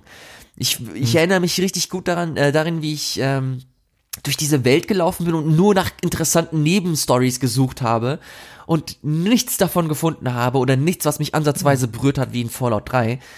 Und ähm, du bist ja nicht der Einzige. Ich habe auch mit Gregor von, von RBTV viel darüber gesprochen. Er meinte auch, dass also ein paar Nebencharaktere ihn echt, echt begeistert haben, dass die Geschichte jetzt nicht bahnbrechend ist, aber trotzdem mhm. interessant ist und du hast Bock zu, zu erfahren, was als nächstes ansteht. Es ist einfach so eine schöne, runtergeschraubte ähm, Rollenspielgeschichte. Es ist nicht überambitioniert, es weiß, wo seine Grenzen sind, es weiß, dass es mhm. nicht so viel Geld zur Verfügung hatte, aber es scheint, dass sie mit dem Geld, was sie zur Verfügung hatten, möglichst viel rausgeholt haben. Und da habe ich einfach Lust drauf, mich drauf einzulassen und zu schauen, was es mir noch so geben kann. Ja, nee, das ist auch ein guter Punkt. Das muss man denen halt lassen. Man merkt, dass es halt kein kein Triple A Spiel ist auf jeden Fall, aber sie haben mhm genau an den Stellen gespart, wo es halt nicht weh tut. Also ich finde es grafisch zum Beispiel wesentlich, also das gibt glaube ich auch wirklich keine zwei Meinungen, wesentlich besser als äh, alle Fallout-Spiele bisher. Krass, okay. Äh, es zeichnet halt wirklich viel, viel schönere Kulissen. Also diese Spielwelt ist stellenweise wunderschön, aber du hast es halt natürlich dann bei den Charakteren, dass die wieder ein bisschen gesichtssteif sind mhm. und so, mhm. aber das finde ich, ist alles noch im Rahmen. Das ist nicht, nicht unangenehm ähm, Uncanny Valley, sondern so eine so eine Art Abstraktion, die ich halt irgendwie in Kauf nehmen kann. Dann hast du sowas wie, es fehlt eine Third-Person-Perspektive, brauche ich nicht, ist okay. Äh, es gibt keine Hacking-Minispiele und so kleine, äh, kleinere Interaktionsdinger noch, so wie bei Fallout oder bei Skyrim. Und das finde ich auch alles okay. Also sie wussten einfach, wo sie einsparen müssen, genauso wie bei der Open World. Ich finde, stellenweise ist es sogar zu deren Vorteil. Das Einzige, was ich nicht einschätzen kann, weil ich es halt noch nicht durchgespielt habe, ist, wie, wie gut so dieser ganze Plot aufgeht. Mhm. Das, was ja anscheinend äh, Gregor auch gesagt hat und was ich auch öfter gehört habe, das ist auch so diese ganze, dieser dystopische Kapitalismus, der da so dargestellt ja. wird, dass der gar nicht zu Ende geführt wird oder zu Ende gedacht wird. Dass das eher so eine Art netter Backdrop ist oder ein interessanter Backdrop, aber dass da jetzt kein große, kein großes Gedankenexperiment mehr stattfindet. So, das kann halt alles gut sein. Ähm, trotzdem muss ich sagen, noch meinen ersten, pf, lass mich nicht lügen, ich glaube fast 20 Stunden oder so habe ich das, glaube ich, gespielt, dass ich halt mega investiert bin und da echt Bock drauf habe, einfach einfach da noch mehr zu machen. Und ich werde auch jede Nebenquest machen, weil ich es halt einfach so spannend finde. Und das ist, glaube ich, ein ganz gutes, äh, ganz gutes Zeichen, sage ich mal. Das ist äh, deine, deine Spielekombi, die du hier aufgelistet hast für die Sendung, ist super interessant, weil zum einen Outer Worlds, das halt eine sehr starke Rollenspielvergangenheit hat, und jetzt Disco. Elysium. Ich weiß nicht, ob der eine oder andere davon gehört hat. Für mich ist es ein Spiel gewesen, das lange unter dem Radar irgendwie lief und jetzt auf einmal aufploppt mit diversen 90er-Wertungen, aber das auch mhm. eine ähnliche Schiene fährt wie Outer Wilds. Äh, Outer Worlds, sorry. Ja. Ich habe das auch richtig oft mit Alter, Outer Wilds das verwechselt. ist so das anstrengend, ohne Scheiß. ja, auf jeden Fall. Ähm, genau, Disco Elysium kam für mich auch sehr überraschend. Also ich habe irgendwann mal äh, einen Trailer oder irgendwas gesehen und irgendjemand, der das in der, in der Vorschau so ein bisschen äh, ge, ge, na, gehypt hat, nicht, aber schon gesagt hat, ey, haltet das mal im Auge, das könnte cool sein, aber man hat's halt vergessen. Und wie so oft bei Indie-Spielen kommt es halt einfach raus. So sehr überraschend und plötzlich passiert etwas oder es passiert nichts. Und bei Disco Elysium äh, hat sich halt auf jeden Fall so ein kleiner Hype entwickelt. Ähm, und die Parallelen sind halt ganz deutlich, weil es halt auch äh, ein ähnliches Rollenspielsystem hat, gerade was so Dialoge angeht, mhm. dass du halt durch deine, durch deine Trades, durch deine Charaktereigenschaften äh, den, den Dialog zum Beispiel sehr verändern kannst und beeinflussen kannst, Dinge auf eine andere Art und Weise lösen kannst, wie sie vielleicht erst oder wie man vielleicht erst denkt. Ähm, um vorne anzufangen. Also man spielt es ist, sind beides so sehr komplexe, fette Spiele. Ja, äh, ist, und ich, äh, ohne Scheiß, also ich habe zum Beispiel keinen Plan, was mich jetzt bei Disco Elysium erwartet. Ich weiß nur, dass du stellenweise mit dem Nicken des Kopfes, dass du dich irgendwann tot nicken kannst und einen Herzinfarkt bekommst Stimmt, oder ja, so. Ja. Das habe ich ja, jetzt bei, bei Kotaku gehört. Äh, mhm. Es gab andere Geschichten, wo du ganz am Anfang irgendwie komplett verrückt wirst oder so. Erzähl mal, was da abgeht. Was, was, was ist da los? Also, um einmal den Rahmen äh, zu, zu etablieren, um, die, die Geschichte, das ist halt, glaube ich, auch so ein ganz wichtiger Punkt, die muss man sich unbedingt selber erarbeiten. Deshalb skizziere ich sie nur ganz leicht, so das, was man halt auch wirklich nur wahrscheinlich auch überall schon gelesen hat, wenn man sich mal schlau gemacht hat. Äh, man spielt in einer, äh, die Entwickler nennen es, glaube ich, äh, Real-Fantasy-Spielwelt, okay. äh, die äh, sich da Martin Nace heißt, beziehungsweise es ist ein Stadtteil und die Stadt heißt River Shoal, glaube ich, komplett. Ähm, und das macht diese, diese Mischung ist halt, dass es sich halt aus, aus jeglicher äh, Zeitepoche irgendwie bedient, aber halt wirklich auch so ein bisschen in, Re in, in der Realität fußt. Also es ist halt eine komplette Fantasiewelt, aber es setzt sich aus Dingen zusammen, die wir halt aus der Gegenwart und aus unserer Vergangenheit halt auch kennen. Das macht's halt interessant. Ähm, und du wachst halt einfach irgendwann am Boden eines, Hotel, äh, eines Hotelzimmers auf, deine, deine Bierflasche oder Weinflasche kullert gerade noch weg, dein Charakter hat einen heftigsten Kater, eben gerade beim Anfang haben sich noch Stimmen in deinem Kopf gedreht und unterhalten, du weißt überhaupt nicht, was Phase ist. Das Erste, was du machst, die allerepischste Quest, die man sich vorstellen kann in einem Rollenspiel, wenn man ein Rollenspiel spielt, ist, deinen nackten, verkaterten, verjunkten Charakter anzuziehen. Du musst deine Klamotten finden. Dazu musst du zum Beispiel einen Schlips von einem Ventilator nehmen. Und da zeigt sich halt dann auch gleich so diese Absurdität, die du gerade auch schon mal meintest. Äh, an diesem Ventilator sind halt zwei äh, Seile oder zwei, zwei Schalter, sag ich mal. Und du musst dich halt entscheiden, ziehe ich an dem einen oder ziehe ich an dem anderen. Der eine führt zur Lampe, der andere führt zum Ventilator, zu den Rotorblättern. Und wenn du an dem für das Licht ziehst, dann geht das Licht an. Und dein Boy ist aber so verkatert und so kaputt und so verjunkt, dass er das Licht nicht erträgt, einen Herzinfarkt bekommt und direkt stirbt an Ort und Stelle. So, das ist halt die okay. Art von Absurdität, mit dem die äh, die Entwickler hier äh, ja auf jeden Fall kokettieren. Man kann so viel Scheiß machen. Ähm, und dein Job ist jetzt eigentlich nur herauszufinden, okay, was zur Hölle, was bin ich hier? Beim Anfang weißt du tatsächlich nicht mal, dass du ein Polizist bist. Das äh, darf man aber durchaus erzählen, weil das so das Erste ist, was man erfährt. Und du bist in diese Stadt äh, eingekehrt, weil ein Mord passiert ist und du musst eigentlich den Mord klären. Ähm, und relativ schnell, gleich im zweiten Raum, ähm, begegnest du dann einem Kollegen, einem Polizistenkollegen, der eigentlich von einem anderen District, also von einem anderen äh, Department kommt, der dir aber helfen soll, diese, diesen Fall zu lösen und der so ein bisschen Ordnung äh, hineinbringt in diese, in diese ähm, Untersuchung, weil es wohl so ist, das merkst du dann relativ schnell, die Leute reden mit dir und sind alle ein bisschen abgeneigt. Du bist seit drei Tagen in dieser Stadt, hast aber nichts gemacht außer Scheiße. Du hast dich mit Drogen vollgeballert, du hast Chaos gestiftet, du hast Fenster zerstört, du hast dein Hotelzimmer geschrottet, also du bist einfach nur ein Bad Cop. Und das Schöne ist, ähm, du hast keine Erinnerung selber, du weißt eigentlich nichts, du kriegst es Stück für Stück durch diese Dialoge mit anderen Charakteren erst heraus, wer du eigentlich bist. Und das Schöne ist, was die Entwickler richtig gut gemacht haben, das ist ja eigentlich ein Trope. Ne? Mhm. Das, jedes JRPG fängt gefühlt mit genau dem gleichen an. Dein Charakter hat Gedächtnis, äh, Gedächtnislücken und du musst ja. jetzt erstmal herausfinden, was eigentlich Phase ist. Hier ist es aber so, dass du diese, dass du quasi ein blankes Papier vor dir hast und du füllst es jetzt erst durch deine Aktion. Du kannst der, du bist der gebrochene Kopf, aber du kannst auch zum echt guten Polizisten werden im Laufe dieses Spiels. Aber du kannst auch weiterhin sagen, nö, fuck it, ich, ich nehme Drogen. Ist mir scheißegal, ich party, ist mir egal. Ich will Karaoke singen, ich werde gleich Karaoke singen. Kannst du alles machen. Du kannst, ähm, du kannst ein fucking Rassist werden. Du kannst aber auch dich einfach politisch engagieren und, und äh, weiß ich nicht, Feminist werden. Du kannst so viele Dinge.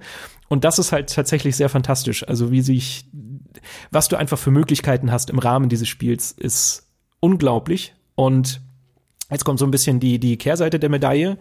Äh, das Spiel ist halt super, super low-key. Wenn wir eben gerade über Outer Worlds gesprochen haben und gesagt haben, hey, man merkt, dass es nicht AAA ist, bei Disco Elysium merkst du das noch viel, viel mehr, weil es eigentlich viel mehr eine Visual Novel ist, als so ein klassisches isometrisches Rollenspiel, wie es im ersten Moment halt äh, erscheint. Also es ist kein Divinity 2, sondern es ist sehr weit hinuntergeschraubt. Du hast stellenweise Dinge, die gar nicht animiert sind, sondern die einfach nur in Text passieren. Und du hast eigentlich auch wirklich nur als einzige Aktivität, du liest Text und wählst da anhand von verschiedenen Auswahlmöglichkeiten halt deine Aktion aus. So, das ist eigentlich so schon ein Hauptteil vom Spiel.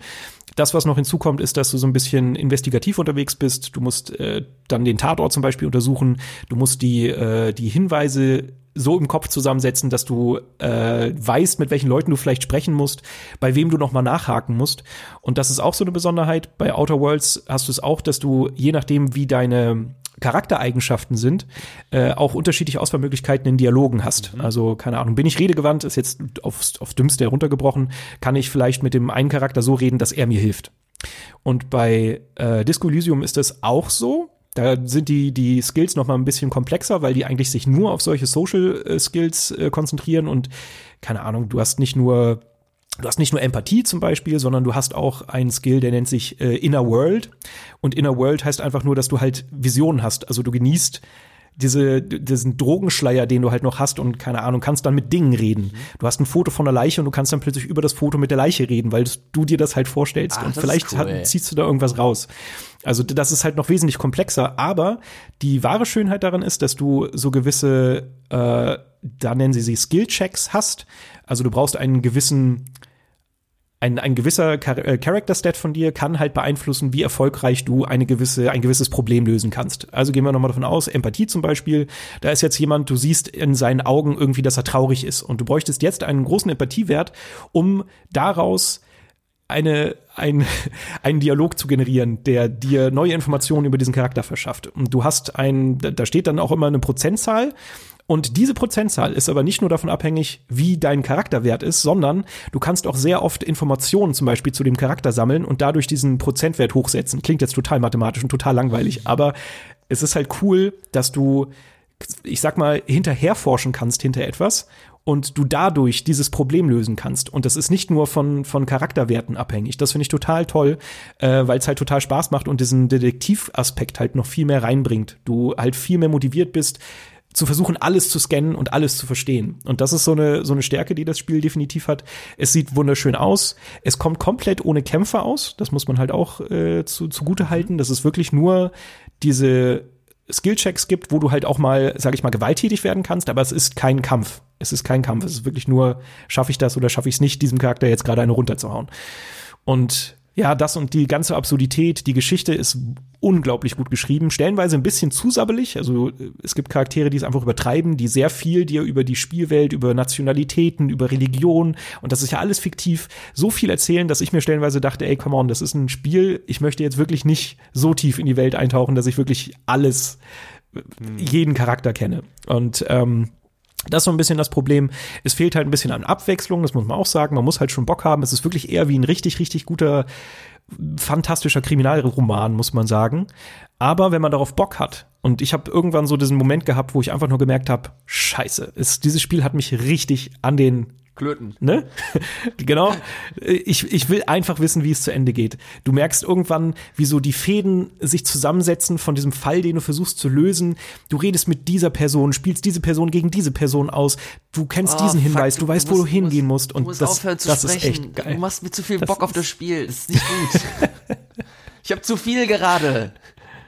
Ja, es ist, ist schwer ist, ist tatsächlich schwer. Ich muss sagen, gerade jetzt im Vergleich Outer Worlds und, und äh, äh, Disco Elysium, muss ich sagen, dass sogar Disco Elysium äh, ein bisschen die Nase vorn hat. Aber einfach nur, weil es noch ein bisschen ungewöhnlicher ist mit dem, was ja. es halt versucht. Der Vergleich und, ist auch, äh, ist auch eigentlich gemein, weil sie sich halt komplett auf die Narrative fokussieren und nicht so wirklich ja. Wert darauf legen, äh, wie die Präsentation aussieht und nicht denen wichtig ist, dass das jetzt aussieht wie ein Fallout oder ein Mass Effect oder so. Aber ja, mhm. ich verstehe, ich verstehe, was du meinst, aber ach, verdammt. Und ohne Scheiß, das könnte ich mir ganz gut fürs Handy zum Beispiel vorstellen. Dass du das, ja. ja. Ich dachte mir an die Switch tatsächlich, aber ja, ja, ich weiß, was du also, meinst. Also, dass man das einfach unterwegs ein bisschen flexibler spielen kann. Ist es denn lang, weißt du das? Äh, ja, also ich glaube, das ist variabel. Also ich habe jetzt auch einen Kotaku-Podcast gehört, dass der Jason Schreier das, glaube ich, in, weiß ich nicht, 23, 24 Stunden oh, oder so durchgespielt voll. hat. Naja, ich bin jetzt bei 34 Stunden shit, okay. und ich bin noch nicht am Ende. Ich bin noch nicht am Ende. Also du hast so einen äh, tatsächlich einen richtigen Tagesablauf. Also die Stunden gehen irgendwann aus, dann sind nicht mehr so viele Leute auf den Straßen. Irgendwann kannst du nichts mehr machen und du musst schlafen gehen. Und ich bin jetzt, glaube ich, am dritten Tag glaube ich, mhm. oder vierten Tag, ich bin mir gerade gar nicht sicher. Und ähm, ich habe noch nicht das Gefühl, also ich bin auf einem guten Weg, aber ich habe noch nicht das Gefühl, wirklich am Ende dieser diese, äh, Untersuchung angekommen zu sein. Deshalb, ähm, keine Ahnung. Also ich glaube, 40 Stunden kann man auch schon gut damit verbringen. Basti, wir haben einen neuen Rekord. Wir haben über eine Stunde ja, und wir haben nicht mal mit den News angefangen. Scheiße. Aber es wird äh, leider auch sehr gute Spiele gerade rausgekommen. Ja, Oder stimmt. zumindest sehr spannende, muss man sagen und ungewöhnliche. Äh, crazy. Ja. Disco Elysium gibt's erstmal nur für den PC, ne? Korrekt, ja. Alles klar. Okay, dann äh, wissen wir soweit Bescheid. Fuck, Disco Elysium werde ich vielleicht auch spielen. Vielleicht auch nicht, ich weiß es nicht. äh, fest steht, wir werden jetzt erstmal eine kurze Pause machen, hohen tief Luft mhm. und dann geht's weiter mhm. mit noch einer Stunde Ganz höchstwahrscheinlich. Schnell durch paar News huschen, würde ich sagen. Alright, bis gleich. Alright.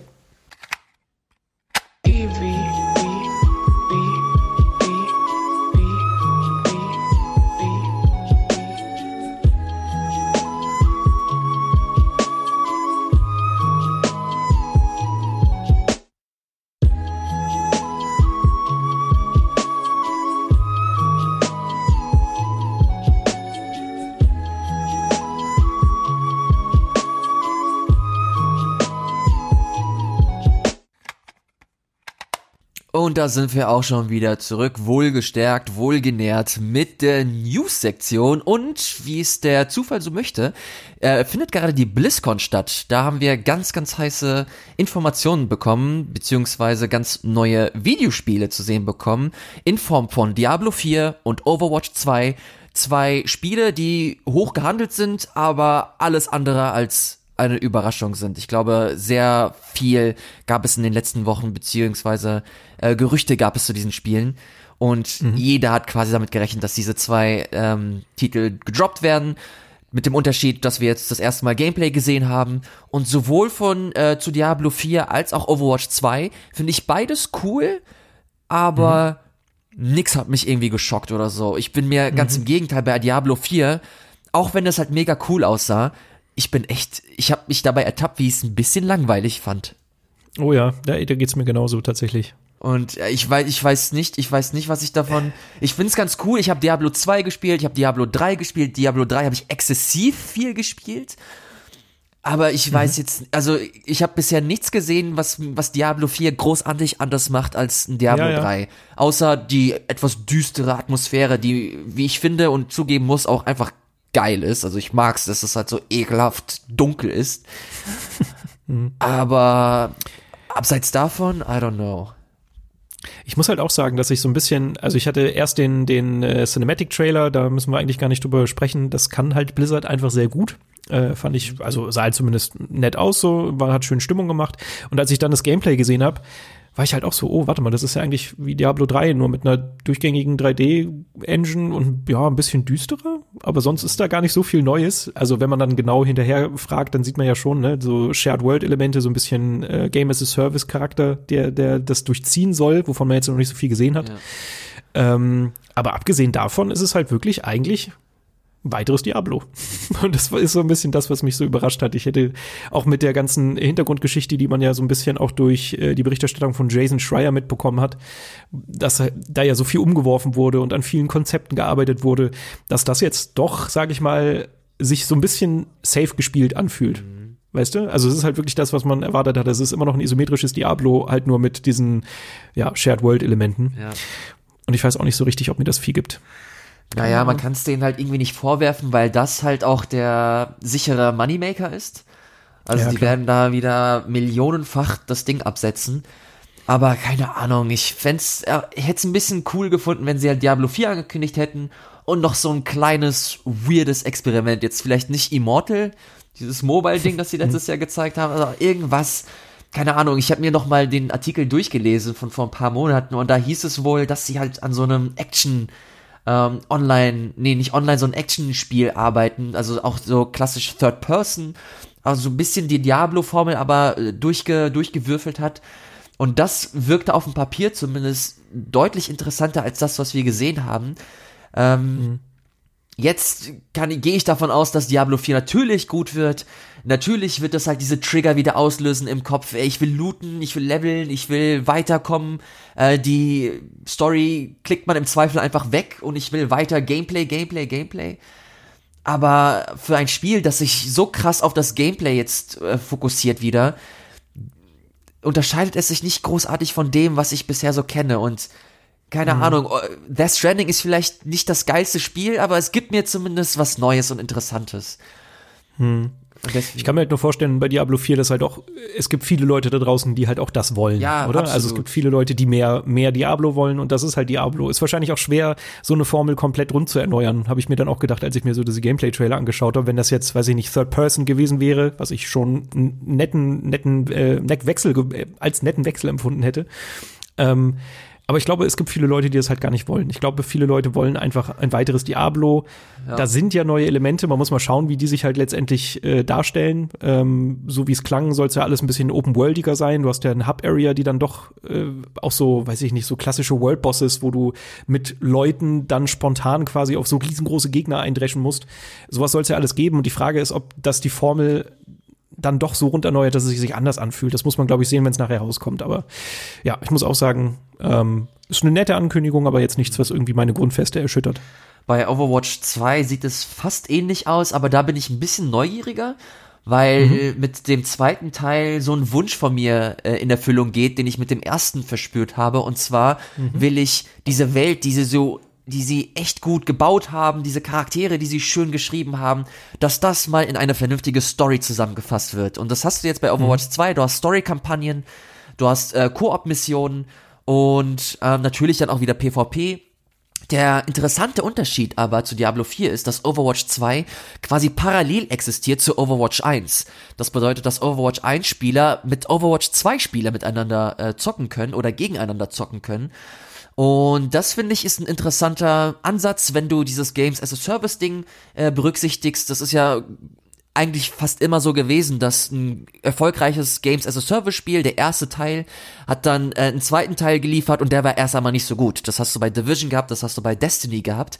Und Blizzard mhm. fährt hier einen anderen Ansatz. Sie wollen ihre Kernbasis, die sie sich mit dem ersten Teil aufgebaut haben, sie wollen sie nicht verlieren, lassen das alles so bestehen. Es gibt weiterhin Updates und dazu gibt es noch Overwatch 2 mit neuen Sachen. Und wenn du upgraden willst, kannst du upgraden, du musst aber nicht und du verlierst gleichzeitig nicht deine Spielerbasis. Und wenn du Glück hast, ähm, oder wenn die Leute Bock haben, dann investieren die Leute in Overwatch 1 immer noch in Lootboxen, also es ist quasi ein Win-Win.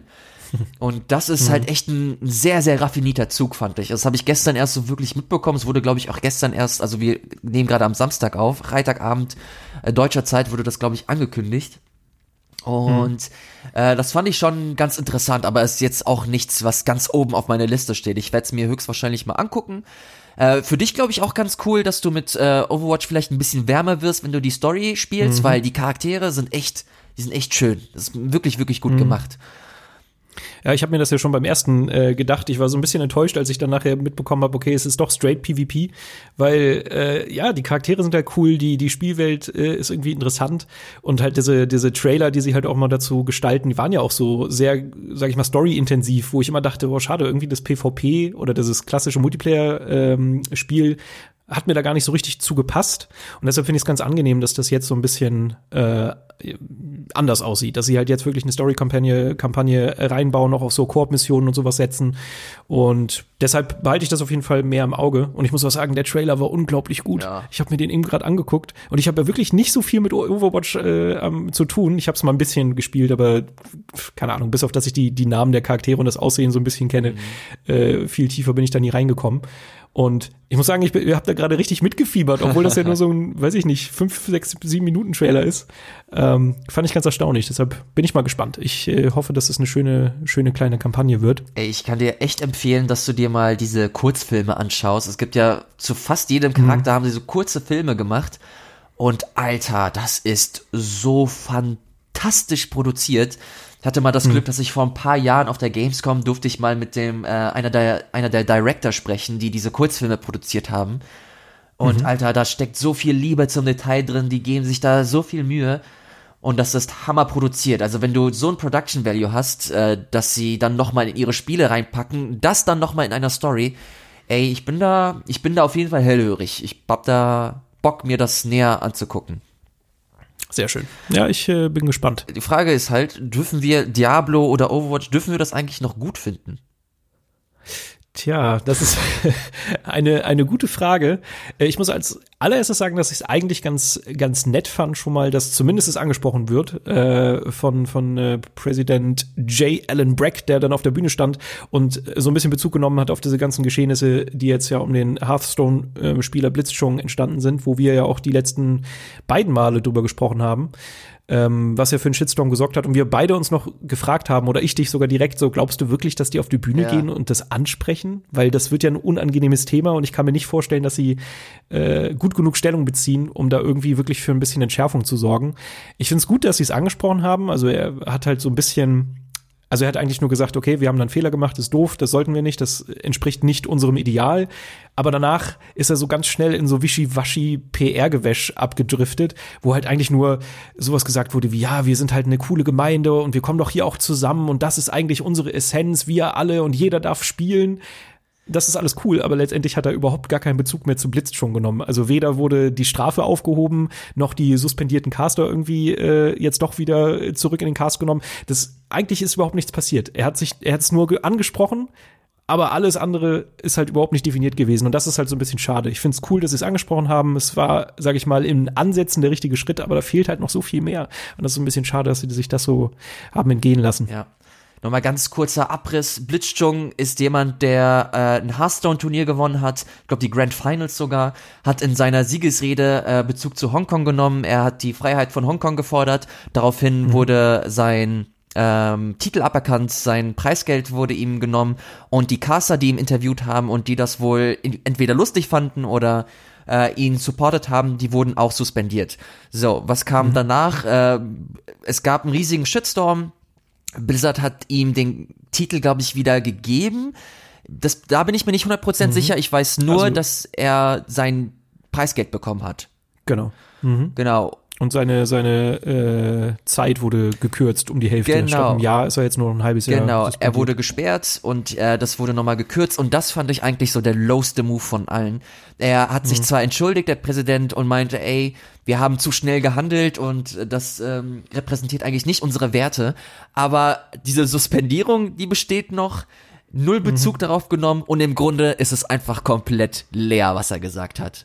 Ja. Es ist wirklich einfach nur in lamer PR-Move gewesen. Und das ist einfach mhm. unheimlich traurig. Also ich hoffe wirklich, ähm, man, man hat ja schon die ersten Tweets gesehen, dass sie Leute auch auf die, auf die Veranstaltung lassen, die mit Free Hong Kong T-Shirts äh, da reingehen wollen und da ein bisschen, mhm. ja, einfach ihre Meinungsfreiheit ausdrücken möchten. Äh, Finde ich gut. Mhm. Ich hoffe, dass da ein bisschen, ja, dass da einfach ein bisschen Lärm gemacht wird, ohne dass da jetzt irgendwas kaputt gemacht wird. Friedlich einfach zum Ausdruck bringen, dass das dumm ist, was da passiert ist und denen das auch mhm. nochmal klar vor Augen halten, weil das ist einfach nicht der, der Way to go als ein Unternehmen, das sehr, sehr, sehr viele Menschen einfach tangiert und ja, emotional, äh, in den viele Menschen in, emotional investiert sind. Mhm. Wir hatten ja auch letztes Mal darüber gesprochen, dass ähm, Proteste geplant sind und genau das ist ja auch passiert. Vor den, vor den Türen äh, wird da auch lautstark protestiert. Es sind jetzt, glaube ich, so was ich gelesen habe, jetzt nicht die unglaublichsten Zahlen an Menschen, die da jetzt vor der Tür stehen, aber es ist halt auch gut, dass da ein bisschen äh, stunk gemacht wird. Und wenn das dann zusätzlich auch noch auf die BlizzCon selber so ein bisschen überschwappt, was du schon gesagt hast, dass da halt auch Leute zugelassen werden, die dann mit Protest-T-Shirts oder so oder mit, mit ähm, Schildern äh, zugelassen werden, dann ist das ja auch schon mal gut. Und ja, es, es muss halt eigentlich nur ein bisschen mehr passieren. Ich finde diese, diese leere Worthülse, die einen erstmal in dem Glauben lässt, ah, okay, cool, die haben es verstanden, sie machen es besser, aber sie machen es halt doch nicht besser hinten raus. Das ist halt echt so ein bisschen schade. Ähm, ja, aber es ist tatsächlich mehr, als ich erwartet habe. Mhm. Also ich hatte ja letztes Mal gesagt, ich glaube gar nicht, dass die das überhaupt ansprechen, weil sie sich lieber auf ihre neuen Spiele konzentrieren wollen. Ähm, zumindest ist das passiert, aber ja, es ist halt schon sehr enttäuschend trotzdem. Es fühlt sich halt leider so an, als ob das so ein ekelhaftes, einen ekelhaften Beigeschmack hat. Diablo 4 und Overwatch 2 sind natürlich zwei halt, ne? riesengroße Namen und völlig zu Recht äh, so hoch gehandelt und es werden ohne Zweifel, denke ich mal, dass das einfach großartige Spiele werden. Aber das sieht einfach so aus, als ob sie mit diesen zwei Spielen jetzt auch einfach mal schnell so den, den Boden gut machen wollen und nicht hm. irgendwie nochmal, natürlich wollen sie halt Bezug drauf nehmen, aber wenn dieser Bezug einfach inhaltsleer ist und nicht mit Konsequenzen irgendwie verbunden ist oder mit keinen Aktionen, dann ja, können sie sich auch ein bisschen schenken. I don't know, ich weiß, hm. ich weiß es nicht. Ich finde es schön, dass, dass Fans irgendwie äh, bedient werden mit, mit neuen, mit neuen schönen Sachen, aber das macht die Firma an sich oder die Werte der Firma macht es nicht besser und das ist ein Problem, das man ansprechen muss und weiterhin machen sollte. Korrekt. Es gab übrigens auch WoW Shadowlands und Hearthstone, aber ja. wow. Ja, also äh, ich glaube, auf die Details müssen wir nicht eingehen. World of Warcraft ist halt eine klassische Erweiterung und äh, bringt neue Gebiete und Hearthstone ist, glaube ich, auch ein neues Spielsystem. Ich bin in Hearthstone nicht so drauf. I don't care, Alter. Ja, naja, sind ja auch nicht kleine Spiele. Ja. World of Warcraft, ich habe ja meine persönliche Liebe mit World of Warcraft, ich, aber ja, ist jetzt trotzdem nicht das spektakulärste, was sie da angekündigt haben, aber auch da geht's weiter. Ja. So, erzähl doch mal was über GO Media und Deadspin. Ich weiß ehrlich gesagt nicht, ob das jetzt noch ein Thema ist. Pass auf. Ich mache einen ja, Vorschlag. Ganz schnell. Ich mache Moment, ich mache einen Vorschlag. Äh, Geo Media, das ist ein Publisher, ein, ein Verlag quasi, der unter anderem äh, die Seiten deadspin.com äh, innehat. Die haben Kutaku gehören sie, die haben äh, Gizmodo, glaube ich, IO9 und mhm.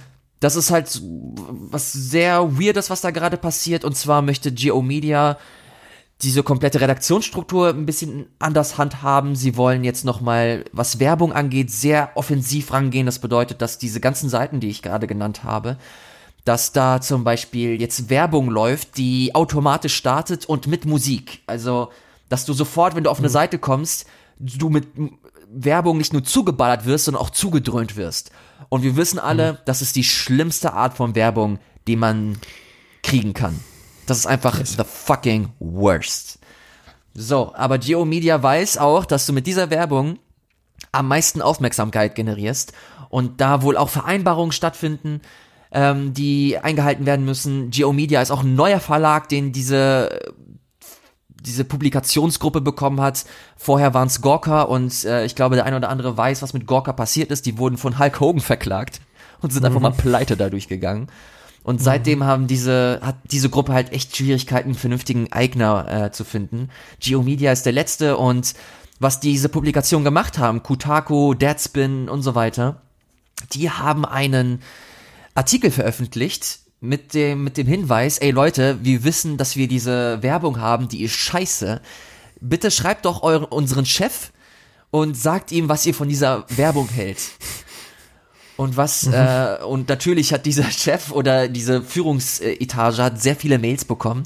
Und was sie gemacht haben, ist, sie haben diese Artikel runtergenommen. Und das ist ein Eingriff in die redaktionelle Freiheit. Und das äh, mhm. darf nicht passieren. Es recht nicht, wenn du dich äh, mit einer We Gewerkschaft irgendwie vereinigt hast. Und das hat diese GO Media, ähm, diese, diese Gruppe hat das hat tatsächlich geschafft, dass sie eine Gewerkschaft gegründet haben und jetzt dagegen ankämpft. Und dazu kommt noch, oh, es ist halt mega, mega verworren.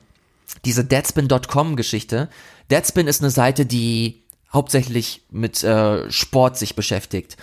Und deswegen kam auch von Geo Media der Ansatz oder der die Ansage, bitte schreibt nichts mehr, was nicht mehr mit Sport zu tun hat. Und das ist auch ein Eingriff in die redaktionelle Freiheit. Und das ist nicht so einfach, dass du einfach sagst, okay, ich mach jetzt bitte nur noch was über Sport. Das würde, es wäre genauso, als ob du sagen würdest, Rocket Beans macht jetzt nur noch Gaming und nichts anderes mehr, weil alles andere funktioniert nicht. Jetzt nur noch, nur dahingestellt, mhm. dass es nicht so ist, ist hoffentlich jedem klar. Aber bei, bei Deadspin ist halt so der besondere Twist, dass die ja auch ähnlich so wie Kotaku äh, so sehr journalistische Artikel zu Sportgeschehnissen ja. äh, geschrieben haben, gell? Genau. Und das also auch Dinge aufgedeckt haben, die jetzt abseits von, ey, das Spiel ist so verlaufen und ja. das das da passiert, sondern auch noch ein bisschen tiefer gehender, weiß ich nicht, Skandale aufgedeckt haben. Ja.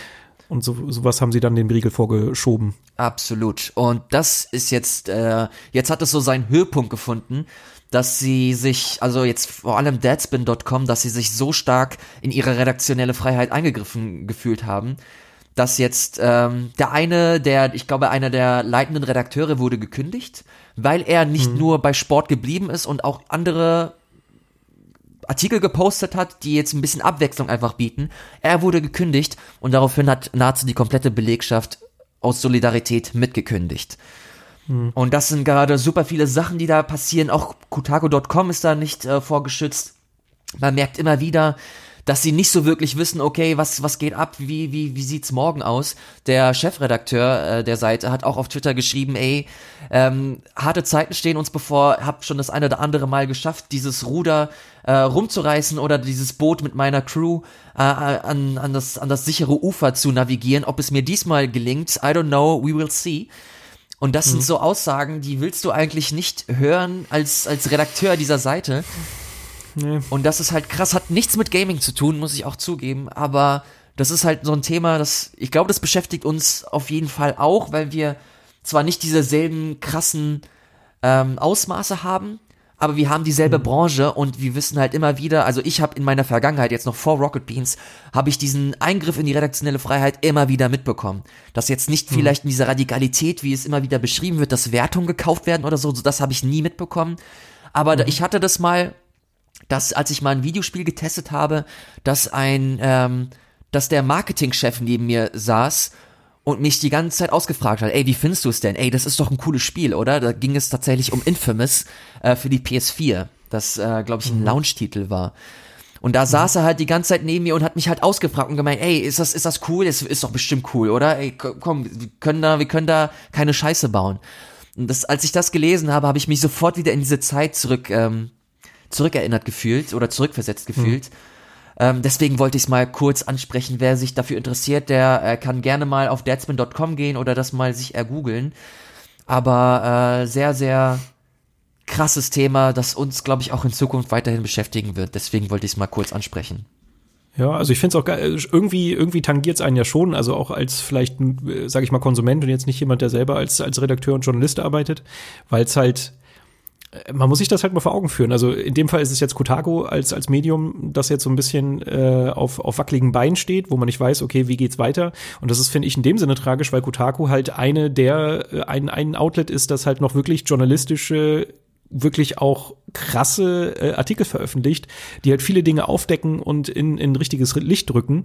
Und da merkt man halt auch einfach, wie wichtig unabhängiger Journalismus ist. Und der ist mittlerweile leider größtenteils gar nicht mehr so selbstverständlich, gerade in so, sage ich mal, Nischengebieten wie jetzt äh, vielleicht Sport und wie Videospiele. Mhm. Und äh, auch da braucht man sowas halt eigentlich. Und deshalb ist es umso tragischer, dass da jetzt gerade äh, ja es nicht so gut aussieht. Und äh, die Frage ist, wie es weitergeht. Und die Frage ist halt zum Beispiel auch sowas wie, was wäre, wenn Kotaku ähm, jetzt in, vor ähnliche Probleme läuft und was passiert dann mit den, mit, mit den Mitarbeitern, die da so gute Arbeit machen? Und äh, ja, da ist dann die Frage, okay, gehen die dann in einen offenen Markt? Äh, werden die irgendwelche sowas wie äh, Patreon machen, damit die halt vielleicht selber ein Outlet schaffen können, wo sie halt unabhängig sind. Aber wenn das unter so einem Haus oder unter so einer Führung einfach nicht weitergeht, dann ist es halt sehr tragisch. Und das muss man sich, finde ich, dann doch immer mal wieder vor Augen führen, dass äh, guter Journalismus halt leider keine Selbstverständlichkeit ist. Wir haben letztes Mal auch ein bisschen drüber gesprochen, dass wir uns das selber manchmal wünschen würden, dass man mehr in so eine Richtung arbeiten kann, äh, es aber stellenweise einfach schwer ist, a, das zeitlich umzusetzen, weil es aufwendig ist, weil es halt äh, Ressourcen frisst. Und äh, deshalb finde ich, ist das gar nicht, ich finde es gar nicht so, dass es gar nicht äh, uns, uns betrifft oder euch da draußen, sondern das betrifft uns halt leider doch alle. Und das mhm. muss man sich nur noch mal vor Augen führen. Deshalb finde ich es ein sehr spannendes Thema. Und man kann eigentlich nur die Daumen drücken, dass das jetzt nicht wirklich durch die Bank weg äh, die ganzen Outlets von Geomedia betrifft. Mhm.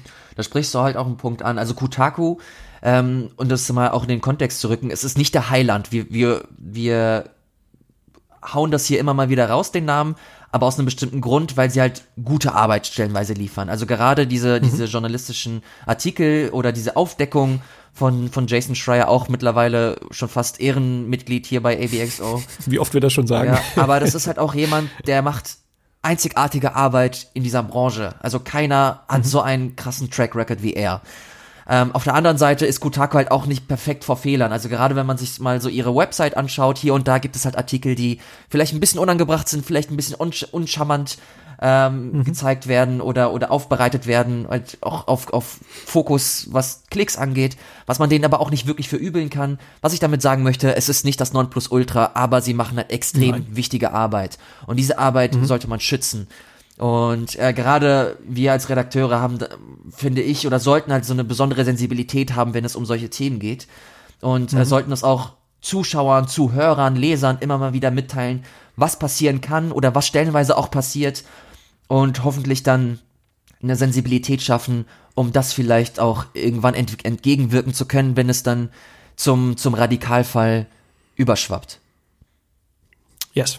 So viel dazu. So will ich. Genau. Ich habe angefangen mit, ich will mal vorschlagen. Ich wollte es ganz kurz abhandeln und sagen, dass wir es nächstes Mal machen. Ja, es ist aber halt leider. Ach so, du wolltest es ja. aufs nächste Mal ja. verschieben. Oh ja, das, äh, well. das hat nicht so gut geklappt. Nun, naja. Ja, okay, äh, aber das heißt, du möchtest jetzt äh, gerne den Deckel drauf machen, richtig? Du, wenn du magst, kannst du natürlich noch was dazu äh, erzählen, wenn du noch was auf dem Herzen hast, aber ist naja, also ich hatte halt noch äh, eine Sache auf dem Schirm, weil die halt jetzt relativ kurzfristig und sehr viel in die Richtung passiert ist. Es gab halt sehr viele Terminverschiebungen, äh, unter anderem Last of Us 2, wo ich ja noch bei einem Preview-Event in LA war und die da mit großem Tamtam -Tam den ersten Release-Termin angekündigt haben. Äh, Im Februar war das, glaube ich, ne? 20. Februar mhm. oder so? Bin mir gar nicht mehr so ganz ja. sicher. Äh, und jetzt haben sie nur einen Monat später angekündigt, ah nee, sorry, das schaffen wir nicht, 29. Mai wird's ja, jetzt. Ja, das ist krass. Ähm, ich finde es halt krass, weil es halt so, so kurzfristig nach der Ankündigung kam. Darauf hat auch der, äh, Neil na, Druckmann. wie heißt er? Danke, Neil Druckmann in seiner Ankündigung äh, hat er dazu auch, auch nochmal Bezug genommen, dass halt äh, Videospielentwicklung einfach stellenweise unvorhersehbar ist und da halt einfach sowas passieren kann. Und in dem Fall ist es halt so, ist auch in meinen Augen vollkommen okay. Ich glaube, es ist, wenn dann eher für Sony eine krasse Entscheidung, weil es halt ins andere Geschäftsjahr rutscht damit. Ähm, aber rein für uns, für unseren Spieler ist es halt eigentlich nicht von Nachteil, weil das heißt einfach nur, die nehmen sich die Zeit, das auch so weit fein zu schleifen, dass es gut wird. Ähm, auf der anderen Seite haben wir aber auch Ubisoft und die haben gleich drei Spiele ins nächste Geschäftsjahr rutschen lassen und zwar äh, Watch Dogs Legion, Rainbow Six, vergessen wie es heißt und Gods and Monsters. Mhm. Ähm, alles Spiele, die eigentlich noch bis zum März äh, 2020 erscheinen sollten, jetzt aber alle nach hinten geschoben wurden, noch undefiniert wann genau. Und äh, ein Auslöser ist auch definitiv dafür, dass äh, die Spiele, die sie jetzt veröffentlicht haben, leider nicht so den Erfolg hatten, wie sie es gerne gehabt hätten. Unter anderem aus, auch Ghost Recon äh, Breakpoint, worüber ich ja gesprochen habe, was halt leider auch ein fürchterliches Videospiel war. Mhm. Äh, habe ich ja hier auch noch mal deutlich gemacht. Ähm, und ich finde es halt ganz interessant, dass sie da jetzt so schnell drauf reagieren und vielleicht ja auch richtig reagieren, dass sie da halt sagen, okay, warte mal, das Geschäftsjahr ist nicht so gut, das aktuelle, ähm, aber es bringt jetzt auch nichts, so Schnellschüsse noch mal rauszuhauen. Äh, lass uns lieber versuchen, mit guter Qualität äh, wieder wieder auf, auf den grünen Ast ja. zu kommen oder ja. Das und ich finde, das ist eine richtige richtige Entscheidung und ja.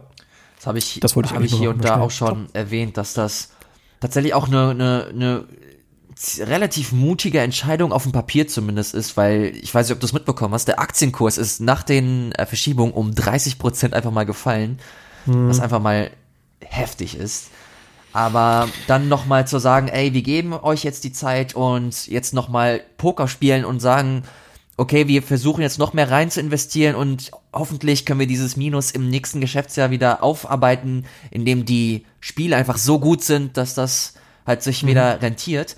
Und darüber hinaus gibt es hier und da auch ähm, Stimmen, die sagen, dass Ubisoft jetzt explizit zu den Entwicklern geht und meint, ey, pitcht uns eure interessante Ideen, äh, eure neuen mhm. Ideen, weil sie einfach gemerkt haben, dass sowas wie Ghost Recon Breakpoint, dass es einfach nur ein seelenloser Mischmasch ist aus den aus den interessanten, nicht, nicht aus den interessanten, sondern aus den potenziell erfolgreichsten Spielelementen. Vielen Dank. Ne? Dass die, ja. die, die besten Elemente, die sich halbwegs kommerziell gehalten haben und funktioniert haben, dass da man das zusammenpackt und ein Frankensteins Monster in Form von Ghost Recon Breakpoint irgendwie herausbringt. Und genau mhm. das gleiche hast du ja bei Division stellenweise auch, dass du da äh, Elemente hast, die dir aus anderen Spielen bekannt vorkommen, äh, sei es Ubisoft oder anderen erfolgreichen Titeln.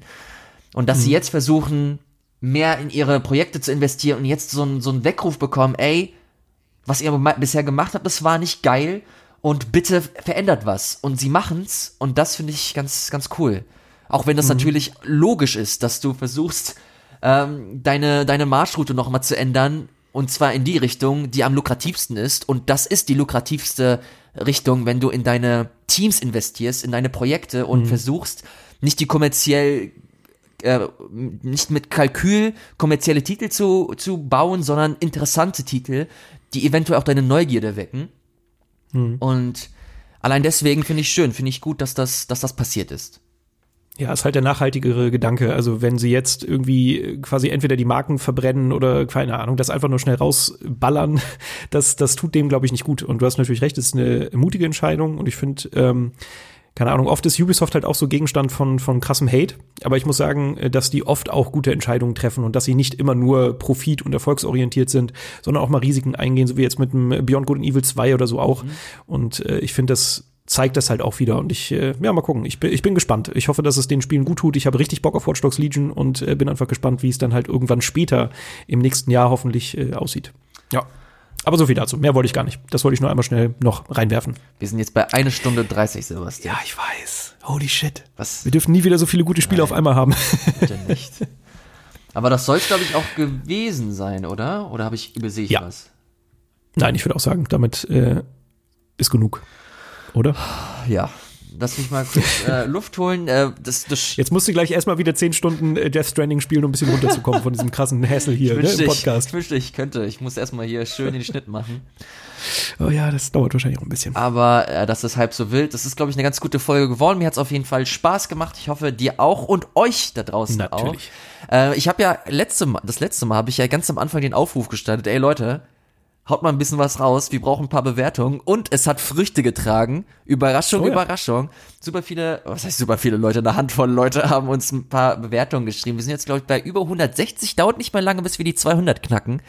Deswegen erstmal mhm. vielen, vielen Dank dafür. Wenn ihr uns weiter supporten wollt, könnt ihr das in dieser Richtung weiterhin machen, indem ihr Bewertungen schreibt, indem ihr es auch einfach Leuten erzählt, sei es auf Twitter, sei es auf, äh, sei es im Büroflur oder sonst wo, dass ihr diesen Podcast gerne hört und das weiter sagen wollt. Wir würden uns auf jeden Fall sehr, sehr freuen. Entweder unter dem Hashtag ABXO, da könnt ihr uns auch erreichen, oder at ABXO-TV. Folgt doch mal den Twitter-Account. Der hat nicht mehr, der hat, oh ja. der hat nicht so viele Follower, wie er vielleicht haben sollte. Ja, aber wir sind, ja, wir müssen auch Social Media, unser, müssen unser Social ja, Media Game wieder absteppen. Aber wir steppen wir ab, wenn wir halt mehr Follower haben. oh, okay. äh, was man auch mal sagen muss, äh, wir, wir stellen hier immer so ein bisschen die äh, positiven Rückmeldungen hervor, aber wir hören natürlich auch eure Kritik. Wir nehmen sie uns auch durchaus zu Herzen. Äh, es sind immer noch Dinge, ich glaube, wir müssen an vielen Stellen heute auch einfach noch lernen. Gerade ich, ich habe jetzt nicht so das Klassische in meiner Arbeit, nicht so diese Redeformate, deshalb gerade so freies Sprechen zum Beispiel. Ich muss da stellenweise noch dann schleifen. Äh, aber wir lernen, wir lernen jedes Mal dazu und auch für kritische Stimmen, die sind meistens auch immer sehr nett und sehr konstruktiv, äh, sind immer willkommen. Mhm. Also das äh, nur noch mal an der Stelle. Und wie es jetzt mittlerweile natürlich Tradition hat, lese ich auch noch mal eine kleine Bewertung vor. Vielleicht sind es auch fünf Sterne, aber es ist die aktuellste. Es ist die aktuellste. Mal gucken. Ich habe sie noch nicht gelesen. Live lesen. Pass auf. Bitte mehr davon, Ausrufezeichen. Von Nikolai, Nikolai Witsch. Vor allem mehr von euren kritischen Statements, Folge 20 in Klammern. Gaming-Kultur ist so viel mehr als reines Entertainment. Wir können alle dazu beitragen, dass unser geliebtes Hobby nicht immer wieder in die Negativschlagzeilen gerät. Dazu braucht es aber klare Aussagen. Ihr könnt alle dazu beitragen, indem ihr euren, in euren Communities nicht einfach wegschaut. Ich habe so viel Positives auf Videospielen gelernt und ich bin sicher, es geht euch allen ähnlich. Teilt diese Seiten, überlasst das Feld nicht den Hatern. Gut, geht jetzt weniger um unseren Podcast, aber um äh, eine, einen, ein, ein Statement, was wir ja um letztes Mal auch gesprochen haben. Genau, und deshalb finde ich, das kann ich nur unterstreichen. Nikolajewitsch hat absolut recht. Vielen Dank für diesen Beitrag. Cool. Vielen Dank, Sebastian, für deinen Beitrag hier. Oh. Bitte, vielen Dank für deinen Beitrag. Ilias. Dankeschön. Ich, habe, ich lese gerade hier auf Twitter äh, von dem Chefredakteur der Edge, äh, ein Magazin, das wir beide, glaube ich, auch ganz cool finden. Es wird in der nächsten Edge kein Death Stranding Review geben, weil ich habe es ja gesagt, man, um ein Review zu schreiben, ah. muss man das durchgespielt haben. Und ich mhm. zitiere jetzt, Print deadline was a factor, but we, we ran out of enthusiasm long before we, we, we, we ran out of time, Jesus. Jesus steht auch. also lange bevor die Zeit eine Rolle gespielt hat, ähm, hat den die Lust einfach aufgegeben. Also sie hatten einfach keinen Bock hm. mehr, das Spiel durchzuspielen. Das Tja. ist auch ein Take. Ja, das, das, das Spiel polarisiert. Ich glaube, ja, kann man, kann man auch so sagen. In diesem Sinne, vielen Dank, macht's gut und bis zum nächsten Mal, wenn es wieder heißt AVXO B-Side. B-Side. Tschüss. oh Gott, schneid es raus. Niemals. Tschüss. Tschüss.